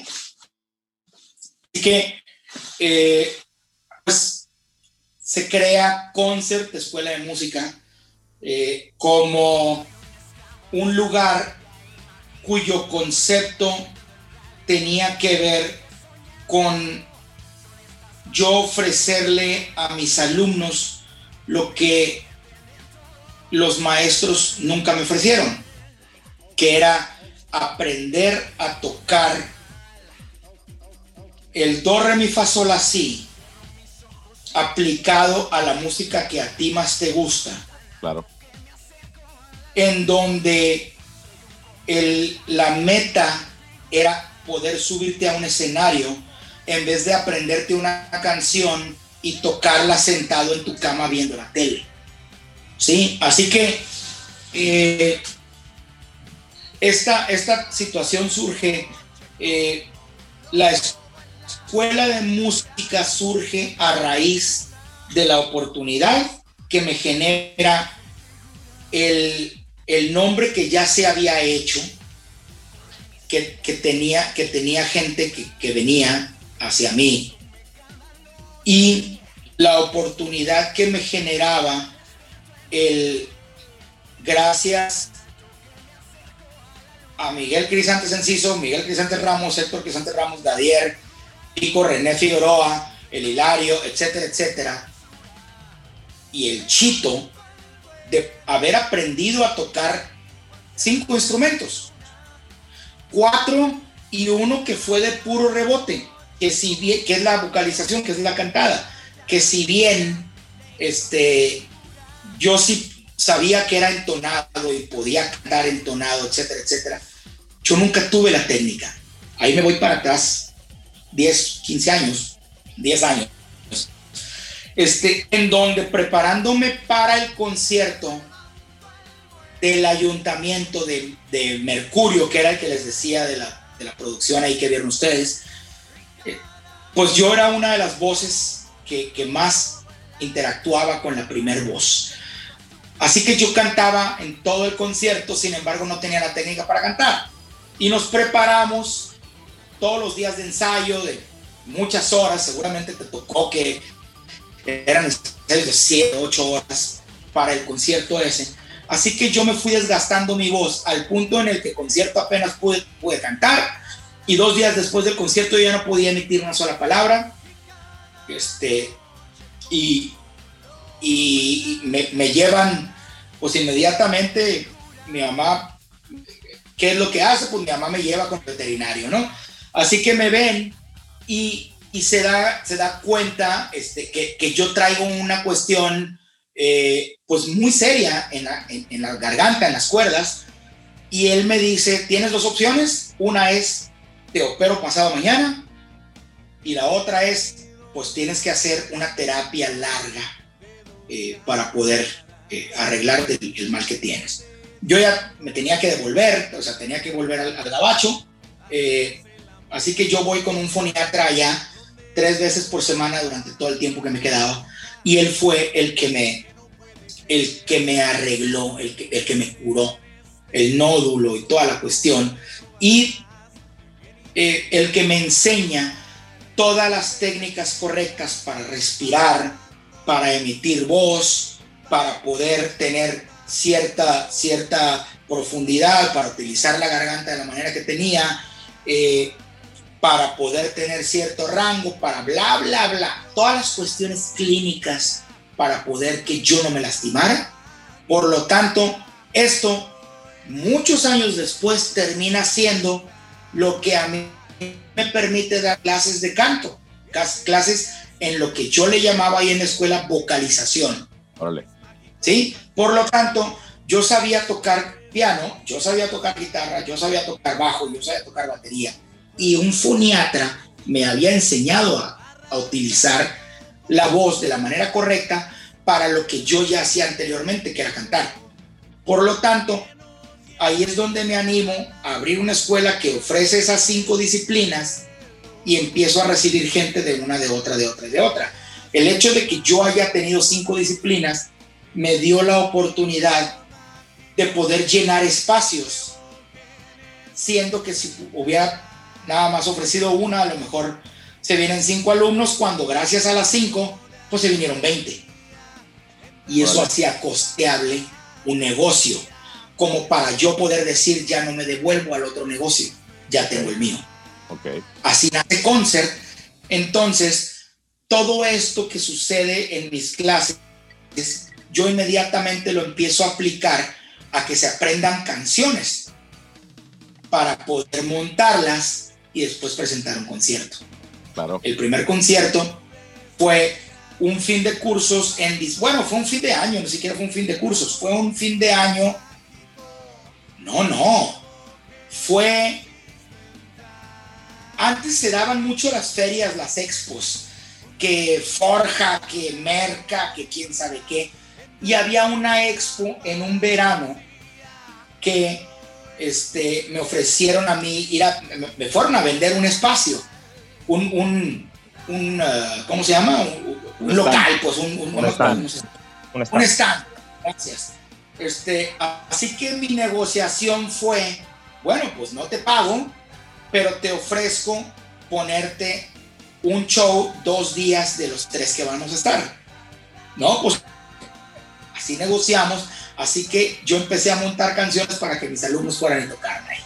Así que el primer show de los alumnos fue en el Casino Culiacán, que ahí fue la expo, este, ante 100 papás y chavos que andaban ahí en la expo. Este, y el segundo fue en diciembre, eh, que fue en el patio de la Universidad Casablanca, que ya estaba, eh, Casablanca ha tenido dos, dos campus, uno estaba por Morelos, entre Constitución y Galar Barraza, y el otro, que era donde hicimos ese concierto, era donde estaba la antigua Webster, en la pura esquina de Buelna con Paliza. Sí, así que ahí fue el primer corto. Eh, ya ahora sí con producción de concert, pues, el escenario y toda la cuestión. Así que a raíz de eso, este, la escuela ya adquiere como, como sello emblemático el, el tener conciertos como, como finalidad del por qué vienes a aprender el do, re, mi, fa, sol. pues. Sí, al final de cuentas, esto es lo que ningún maestro hizo conmigo. Yo, yo quería darle a mis alumnos esa parte porque yo sabía que yo no podía ser el único que quería aprender a tocar una canción para tocarla en un escenario. Yo sabía que había más. Claro que sí. Ahí dejaste, ahí dejaste de lado otro alumno estrella, el Daniel Borrego, también, que, que también ha hecho cosas importantes en la música, ¿no? De los primeros El, el Dani, el Dani nunca lo puedo dejar de lado. Nunca. Porque el Dani fue mi primer alumno. Yo tenía. Si no tenía 13, tenía 14 años. Cuando yo empecé a ser maestro de música. Este. 14 años tenía, ahorita tengo 32 siendo maestro de música. Y el Dani Borrego fue mi primer alumno. ¿Por qué fue, fue mi primer alumno el Dani? Porque el Dani era de los mejores amigos del Guillermo Romay. Por lo tanto, el Dani nos veía en todos los ensayos en la casa del Fernando cuando estaba chico. Así que el Dani le pide a su mamá y, este, y la mamá me habla, yo le digo que sí y el Dani empieza a tener clases, a tener clases de batería. Eh, y a raíz de eso, el Dani a mí me dice, eh, es alguien con quien tengo mucho contacto y es, y es alguien bien efusivo y, y- siempre me da ese lugar, es una onda bien padre. Eh, a mí nunca me dice Pablo, a mí me dice maestro, ¿no? Hoy en día, hace un mes que hablé con él, todavía me dice así. Este, y el Dani me dice que él, por quien quiso ser baterista y percusionista profesional, es por mí. Que yo fui quien lo, lo llevó a ese punto. Este, el Dani terminó graduándose de percusiones en, la, en el Conservatorio de La Habana, Cuba. Este, el Dani es de los mejores percusionistas que yo he visto. Eh, él, entre, entre algunas de las cosas que ha hecho profesionalmente hablando, él fue percusionista de Presuntos Implicados, que Presuntos Implicados en su momento llegó a ser la banda más importante de pop en español en Europa. ¿Sí? Este, de, pues en, en esa, en esa liga andaba el Dani y en esa liga eh, es la capacidad que tiene. Así que, que es uno de los orgullos también más grandes que yo tengo. Y a raíz de haberle dado clases al Dani, después se acerca la mamá otra vez y me pide que le dé clases a su hermanita, la que sigue, que es la Daniela Borrego, que le di clases este, pues, algo de tiempo de batería. eh, y la Dani, pues ahora se dedica, igual que el, que, que el, que el Daniel, este, a, pues es profesional en la música. Ella ahora lo que hace es el tema del DJ. Y ella eh, fue votada el año pasado como una de las 100 eh, mejores DJs del mundo. Y este año fue votada una de las mejores 50 eh, más grandes DJs del mundo. En donde están el Tiesto y donde están el esto y esto otro, ¿no? Este, ella está entre esos 50 y ella se la pasa de gira, pero real. eh, yo veo fotos y videos de ella en Singapur, en frente de 100 mil personas, y veo otro en Tokio, en frente de 80 mil, y veo otro en Kuala Lumpur, en quién sabe qué, y veo otro en Berlín, en frente de 80 mil. O sea, está en, en ese, en ese argot. Ese es otro de los orgullos eh, más, más públicos que tengo. ¿Por qué digo públicos? Porque el tema de poder hacer que alguien de, de ser una persona socialmente retraída y que tenga ciertas inseguridades y que no sepa cuál es su lugar en el mundo, de pronto encuentre un instrumento que, que pueda ser un canal de expresión para todas aquellas cosas que nunca había podido expresar. Y que gracias a esto le dé la seguridad de entender que él tiene una voz y un voto en lo que hace. Y aparte de eso, darse cuenta que alrededor hay mucha gente que piensa, siente, dice, come y sueña lo mismo que él. Por lo tanto, él, esta persona ahora ya tiene un sentimiento de pertenencia. Yo pertenezco a, a, este, a esta comunidad y todos estos piensan, sienten y dicen y comen y sueñan y, y hablan y todo lo mismo que yo. como dice una, una canción de Skid Row, que fue el primer, el primer hit que tuvieron, la de Youth Gone Wild, so many others stood where I stand.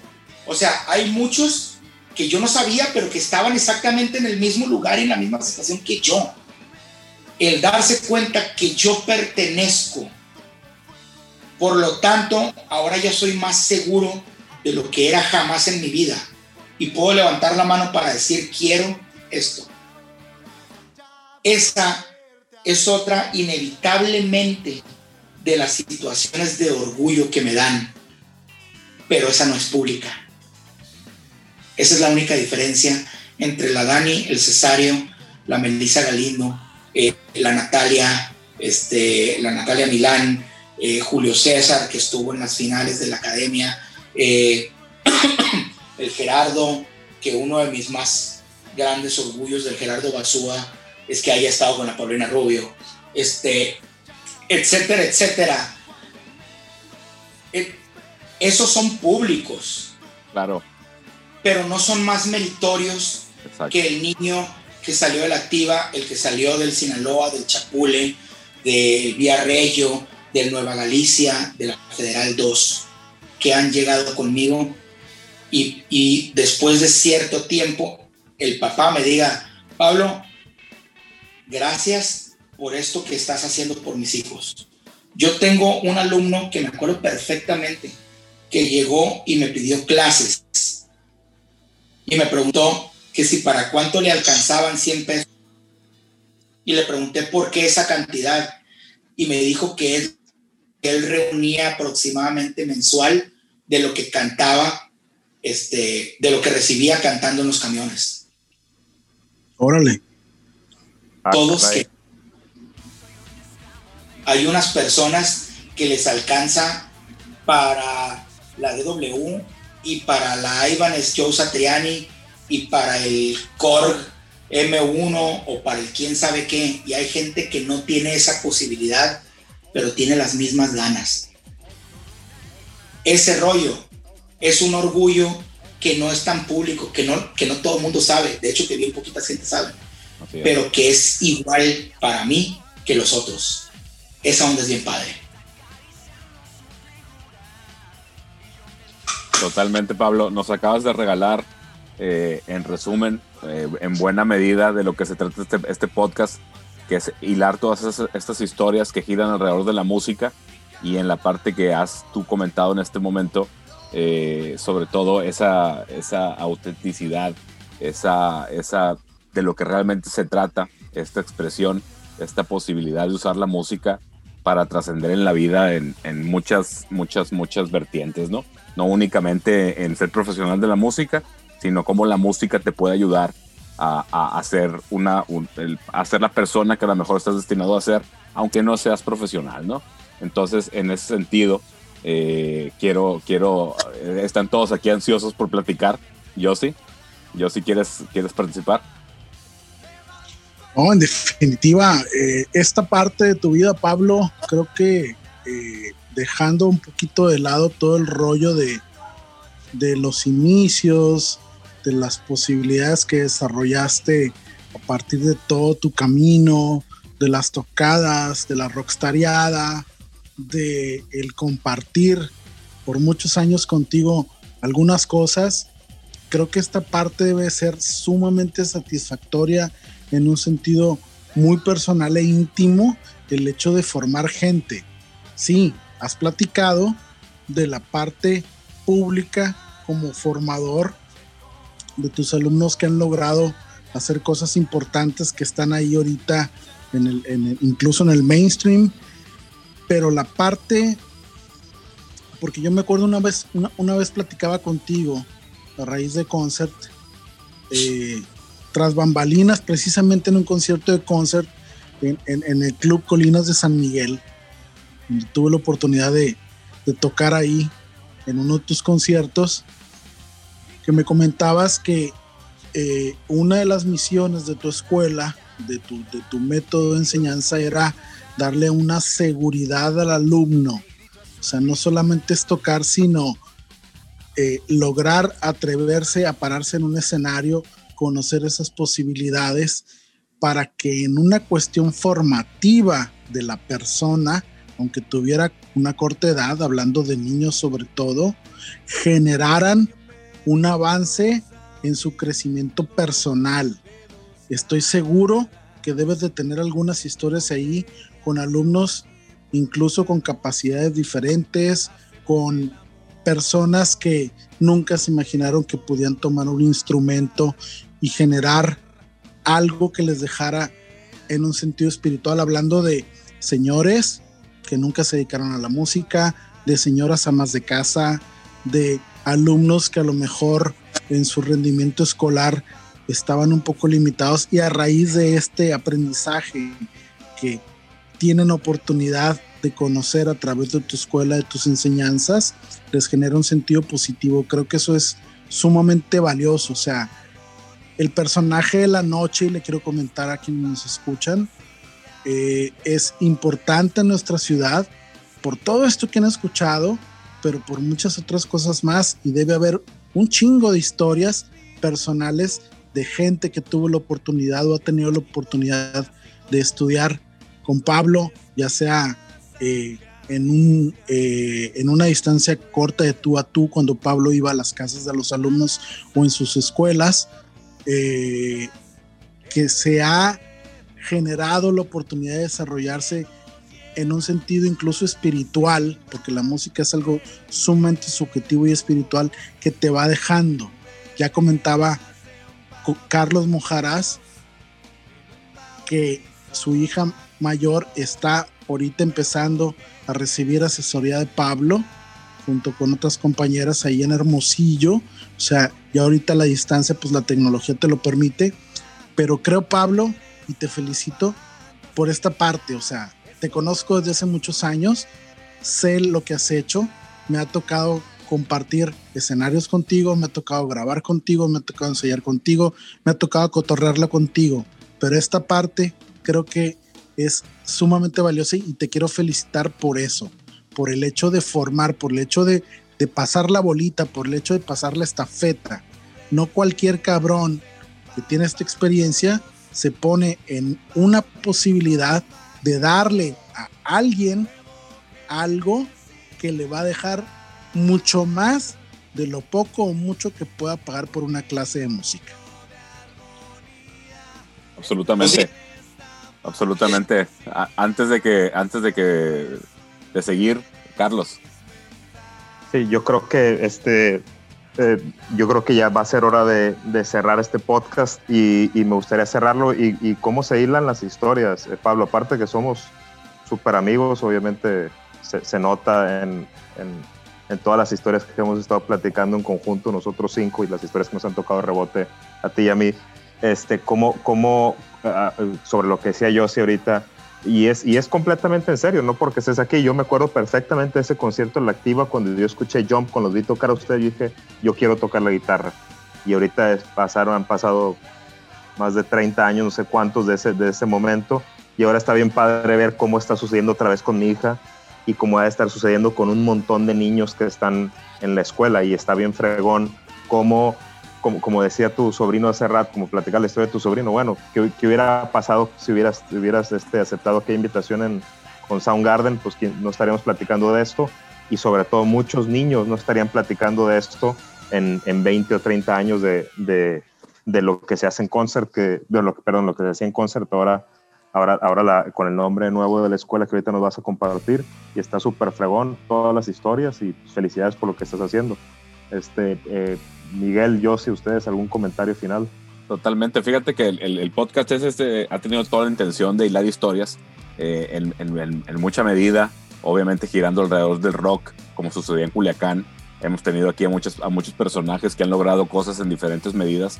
Eh, en el, del lado de ultrasónico, siempre todas estas historias son igual de valiosas, aunque algunos hayan llegado al MTV y aunque algunos hayan dejado de tocar hace 20 años, pero todo el proceso que vivieron en ese, en ese tiempo, los noventas, que es lo que a lo mejor nos tocó con más pasión por la edad, por, por, el, por el descubrimiento de la música, eh, encontrar estos momentos eh, eh, es lo interesante para la gente que tenga la oportunidad o, se dé el, tiempo de escuchar todos estos, estos podcasts. eh, ha, ha habido muchos puntos en común donde incluso gente que, que a, a esta distancia ya nos hemos conocido más, pero en aquel momento pues nos conocíamos nada más por cuestión casual o eso, pues las, las historias son bien comunes, ¿no? Y son bien, eh, se comparten muchas cosas en común que, que llaman mucho la atención y, y yo lo quiero resumir nada más en, en un punto de cómo esos momentos te cambian la vida, ¿no? De cómo haber vivido eso eh, en relación con la música y en relación con las personas que tuvimos oportunidad de conocer y que al, al cabo de 30 años seguimos aquí y lo que nos unió fue la música y esas ganas de, de hacer esto eh, eh, es lo que de alguna forma nos, nos hace ser quien- quienes somos hoy, ¿no?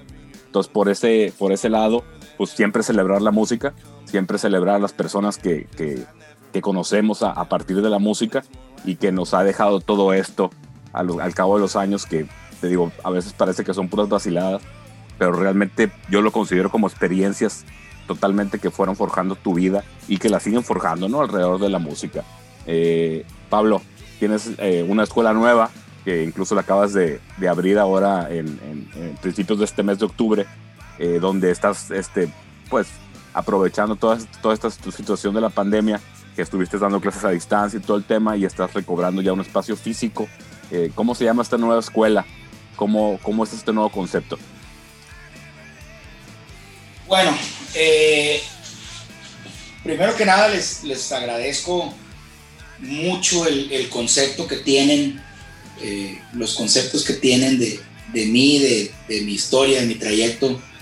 Eh, ha sido muy, muy gratificante en absolutamente todas y cada una de las ocasiones en las que hemos compartido eh, momentos bien padres que han sido un chorro, ¿no? Este, por, por décadas ya. Eh, digo, los conciertos han sido unos, pero, pero en temas personales hemos compartido muchos momentos de crecimiento y, les agradezco mucho que hayan formado parte de mi historia y que estén formando todavía. Eh, segunda, eh, habló el Yossi primero. eh, creo que después fue Carlos, creo que después fue Miguel. Les quiero decir que desde que empezó a hablar el Yossi se cortó, ya no supe qué dijeron. Este, pero bueno, voy a- Sirve que escuchas el podcast, cap.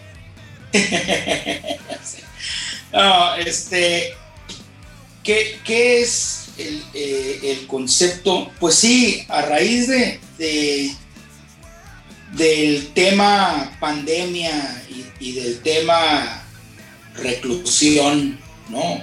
Social de una buena parte, ni siquiera la mayoría, hay mucha gente que, que nunca respetó esa cuestión. Pero, pero sí, eh, yo tengo mucho tiempo dedicándome al tema. Digo, Concert tuvo una, una etapa, eh, un ciclo de vida, el cual se cerró hace aproximadamente 5 o 6 años. Eh, y a raíz de esto, yo me dediqué a dar clases particulares, volví al tema particular. Eh, por ciertas situaciones, gracias a Dios, floreció eh, a tal grado que, que bueno, eh, pues vivo y mantengo a mi familia y, gracias a Dios las cosas están, están muy bien. Eh, yo desde hace mucho, muchos, muchos años decidí que iba a encontrar la manera de no tener que trabajar para poder vivir de la manera que yo quería vivir. Gracias a Dios la encontré. Este, este rollo es pura pasión. Este rollo, yo me duermo pensando en un proyecto musical de que voy a hacer con mis alumnos y despierto pensando en cómo lo voy a hacer. O sea, es un tema, al final de cuentas, 35 años después, sigo durmiéndome pensando en la música y cómo me veo tocando y cómo me despierto y me veo tocando y cómo soñé que estaba tocando. Ahora la única diferencia es que en la mayoría de las situaciones son mis alumnos. Yo toco en una banda con unos amigos, este, en un bar de rock. Así que aún con todo el tema, el bar de rock y la tocada siguen siendo una buena parte de lo que me da la fuerza para levantarme en la mañana y sobrevivir todo el día. sigo teniendo esa pasión. Así que el tema de la enseñanza es meramente pasar la estafeta. Pasar, hey, a ver cómo le haces, güey, para aprenderme y vivir lo que gracias a Dios yo también viví. Y vas a ver cómo te va a cambiar la vida. ¿A qué me refiero con esto? Voy a tocar un punto de los que no escuché que dijo el Josie, que es cómo el tema musical en la cuestión de enseñanza forma una buena parte, o sea, una parte sumamente importante en, en el crecimiento integral, en la formación integral de la persona. Primero, la música se le considera un lenguaje a diferencia de, una de un idioma. La diferencia entre el lenguaje y el idioma es que el idioma tiene frases y connotaciones muy conceptuales, muy aterrizadas. Esta camiseta es negra y tiene un logotipo de color naranja. Y no significa que tengo, que tengo frío o que está lloviendo o que se me ponchó la llanta del carro. Significa única y exclusivamente que la camiseta es negra y tiene un logotipo naranja. O sea, es bien bien este, puntual. Y el idioma es una cuestión, eh, un, algo que se transmitió por medio de la vista, del olfato, del tacto, del oído. Este, y que no pasó por el raciocinio y que se fue directo al área del sentimiento. Y esto hace que entonces cada quien lo interprete de manera diferente. Esa es la diferencia entre el lenguaje y el idioma. Así que la, la, música es un lenguaje, es algo que si yo toco un do, para mí significa algo y para cada uno de, lo que los, de quien los escuchó puede significar diferentes situaciones. Por lo tanto, a todo mundo le va a quedar el saco de lo que yo toqué porque cada quien lo expuso y lo recibió y lo, y, lo sintió de la manera en que mejor se me acomoda. Desde ahí, todo mundo tiene algo en común. Eso es lo primero. Ese sentimiento de, como les decía hace rato, yo pertenezco a una comunidad que habla y siente lo mismo que yo. Desde ahí es, yo soy importante. Y primero, esto para el ser humano es alguien que va a lograr estirar la mano para hacer algo, para construir algo. Eso es el primero de las, de, las situaciones que ahorita se me ocurren, ¿no? Segundo, el poder eh, ser el cantante o el guitarrista o el bajista. El bajista casi no, digo, tenemos un ejemplo muy claro pero el baterista. Ey, aquí estoy, aquí estoy, aquí estoy. No, lo vamos a platicar ahorita, Paco. Este, pero, digo, todo el mundo lo ve eh, y, se dan cuenta que en vez de decir, ah, gracias por lo que me dices, dices, ¿me estás hablando a mí? ¿Me hablas a mí, mano? Desde ahí te das cuenta, el bajero es, otra onda. Pero bueno, el, el poder. Ok el, poder este, el poder formar parte de esta agrupación, primero que nada, ante los ojos de la agrupación, los privilegiados somos nosotros. Por lo tanto, eso a mí me hace un líder. Por lo tanto, yo ya puedo empezar a aplicar cosas. Esos líderes empiezan a hacer muchas cosas de construcción a nivel sociedad empiezan en un pequeño núcleo, pero todo eso este, sobrepasa el grupo de rock o el grupo de música. ¿Sí? Este, así que yo ya soy, soy un líder, eh, soy alguien que sé que tengo gente que habla de lo mismo que yo, así que a nivel social, a nivel integral de la persona, me hace en casi todos los casos, salvo pequeñas excepciones que hayan tenido una canalización este, extremadamente eh, alterna, la mayoría de los casos se convierten en personas de bien. Eso es súper importante. Este, esto es a través de la música. Gracias a Dios, este tema es a través de lo que yo pregono. Eso es lo que me, lo que me hace a mí tener todos los días esa pila para poder seguir. Ahora, ¿cómo lo, cómo lo transmito a través de lo que yo hago, a través de mi trabajo? El concepto de, de la escuela que ustedes conocieron era hacer que los niños aprendieran, o sea, enseñarles y, que, y, y- y- ponerles una plataforma. La diferencia, la, la diferencia que tienen de conceptos, aquella escuela y esta, vaya, este es un tema renovado, este es un tema que evidentemente cualquier situación como la que estamos viviendo genera un bolón de oportunidades, solo es cuestión de verlas, solo es cuestión de estar sensible para ver, ah, por ahí puede ser, ah, por ahí puede ser. Ahora, entonces, esto que arrojó, el concepto de la escuela, que se llama Escuela de Música by Pablo Juan, es desde el aula se forman las agrupaciones. Antes ustedes conocían lo que seguramente eran todas las demás escuelas a partir de cierta fecha hacia atrás, este, que era, está el aula de los guitarristas, el aula de los bateristas, los cantantes, los tecladistas, los bajistas. En realidad los bajistas no tenían un lugar, pero eran, digo, así, así es como estaba. Eh, ahora, eh, aquí el, el tema es que nosotros tenemos un aula con todos los instrumentos montados, porque la persona que llega sabiendo que quiere aprender a tocar batería se va a sentar en la batería. Y la persona que no sabe, que no tiene idea de qué es lo que le gusta, pero quisiera probar algo porque sabe que le gusta la música, va a ver todos los demás instrumentos. Y la persona que va porque el papá quiere, va a llegar a ver en qué consiste todo lo que le habían estado platicando y él se había negado a experimentar. Entonces, alguien que no había tocado eh, ni siquiera el timbre, que puede ver que el maestro le dice al de la batería, a ver, vas a tocar con un solo pie y una mano. Vas a hacer uno y uno, uno y uno, uno y uno, como seguramente el bajista de ultrasónico muchas veces dijo, uno y uno. Pero esa es también otra cosa.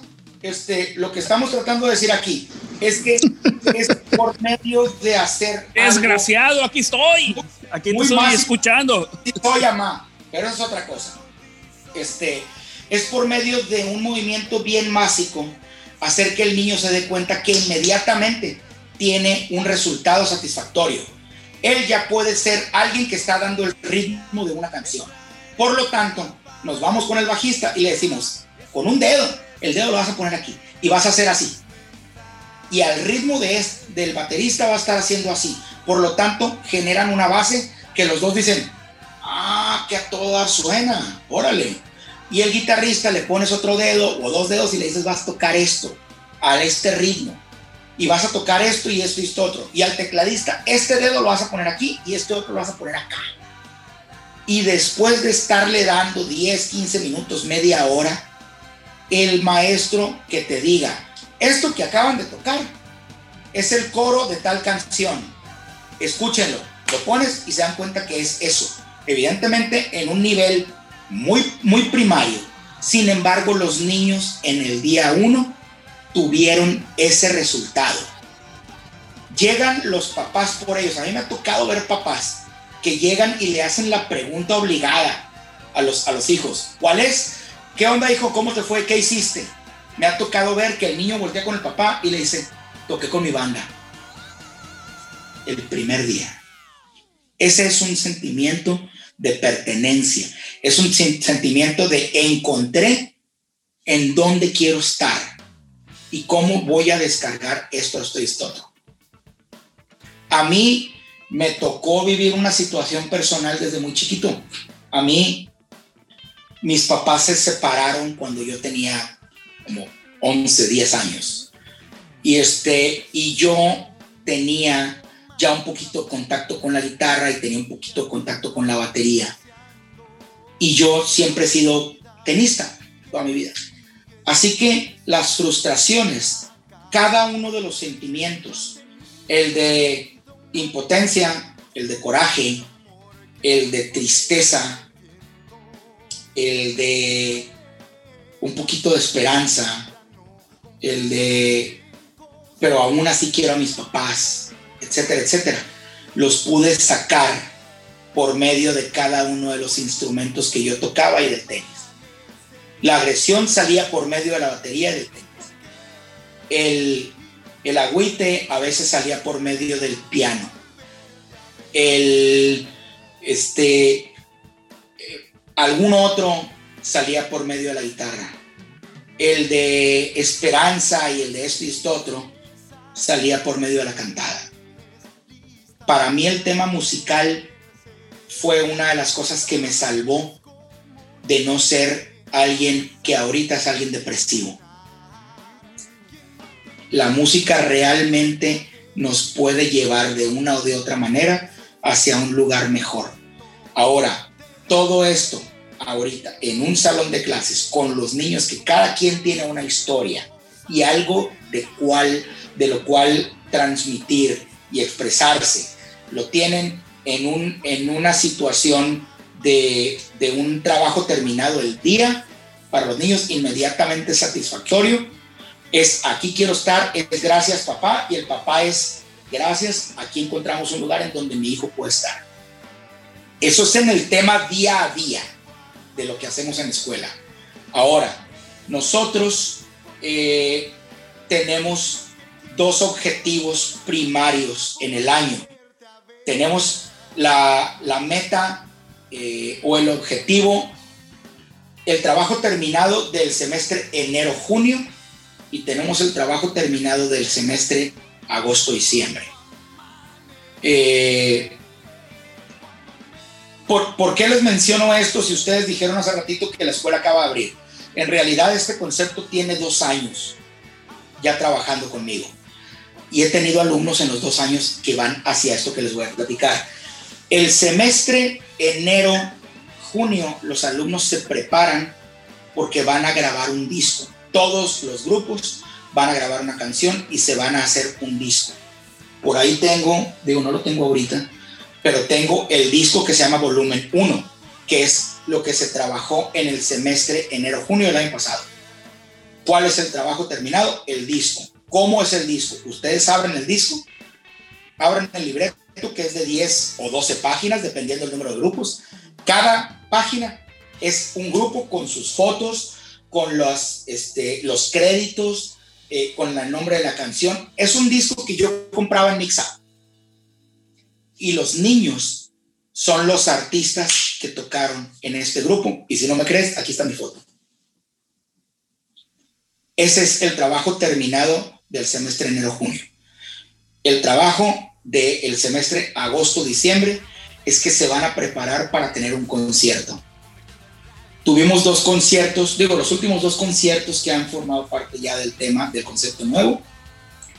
Los dos han empezado, la primera canción se cuenta a las seis en punto y empieza la canción, empieza el show. Yo cito a mis alumnos a las 4 de la tarde en la escuela. ¿Por qué a las 4 de la tarde? Y en la escuela y no en el lugar del show. Porque a las cuatro y media llegan las limusinas por ellos. Han llegado las limusinas por ellos.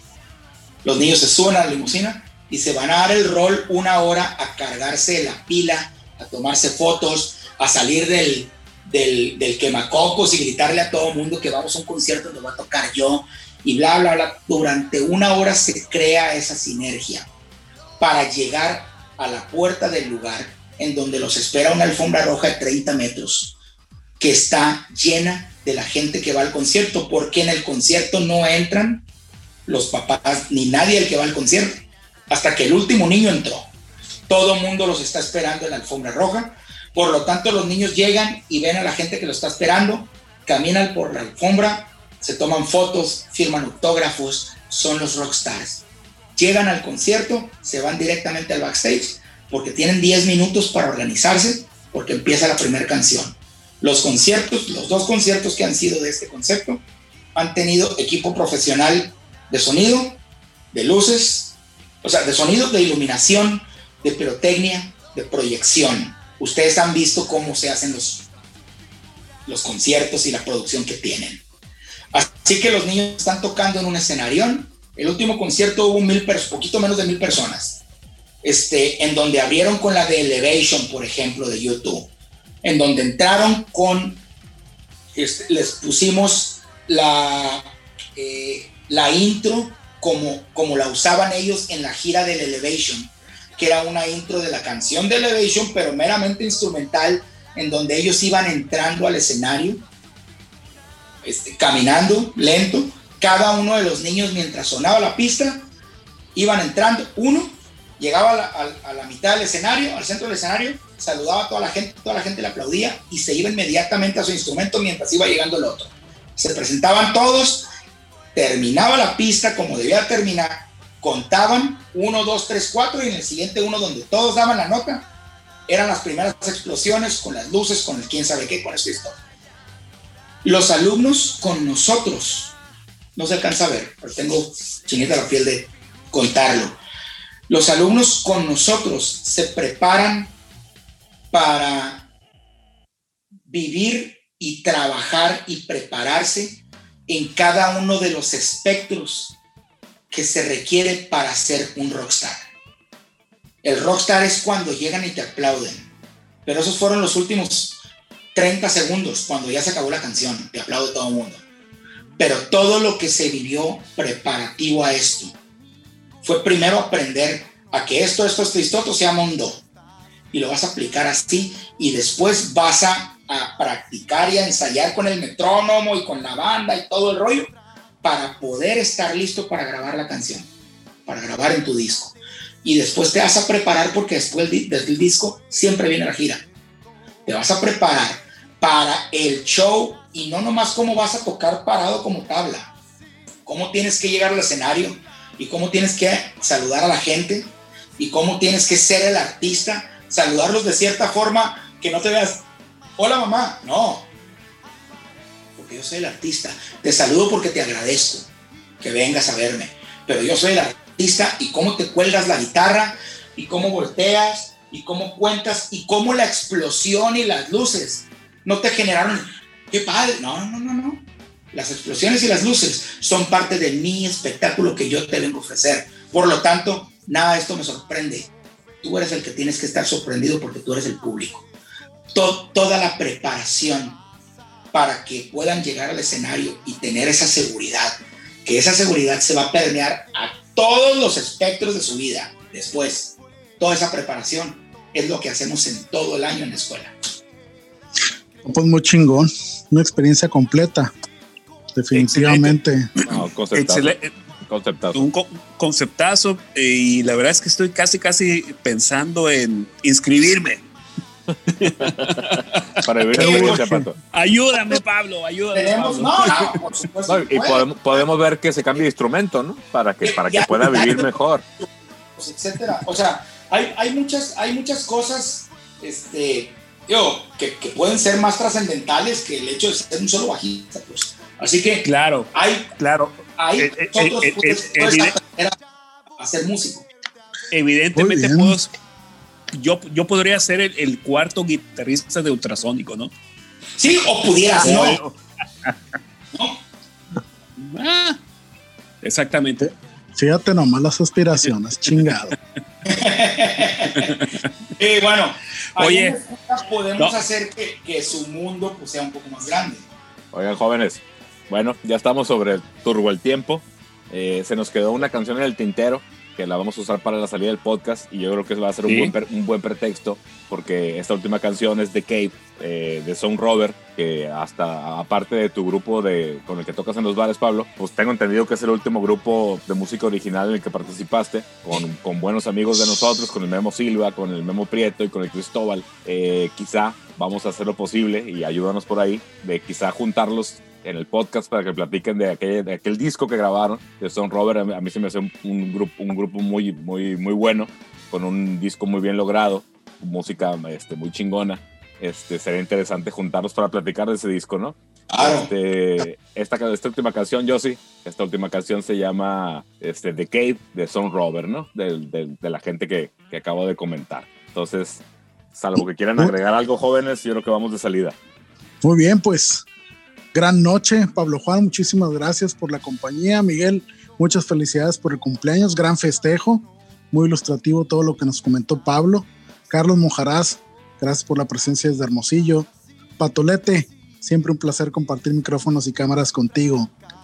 Y esto fue todo por el episodio número 40 de El Ultrasónico Podcast. Nos vamos con Son Robert. Miguel, la canción se llama The Cave.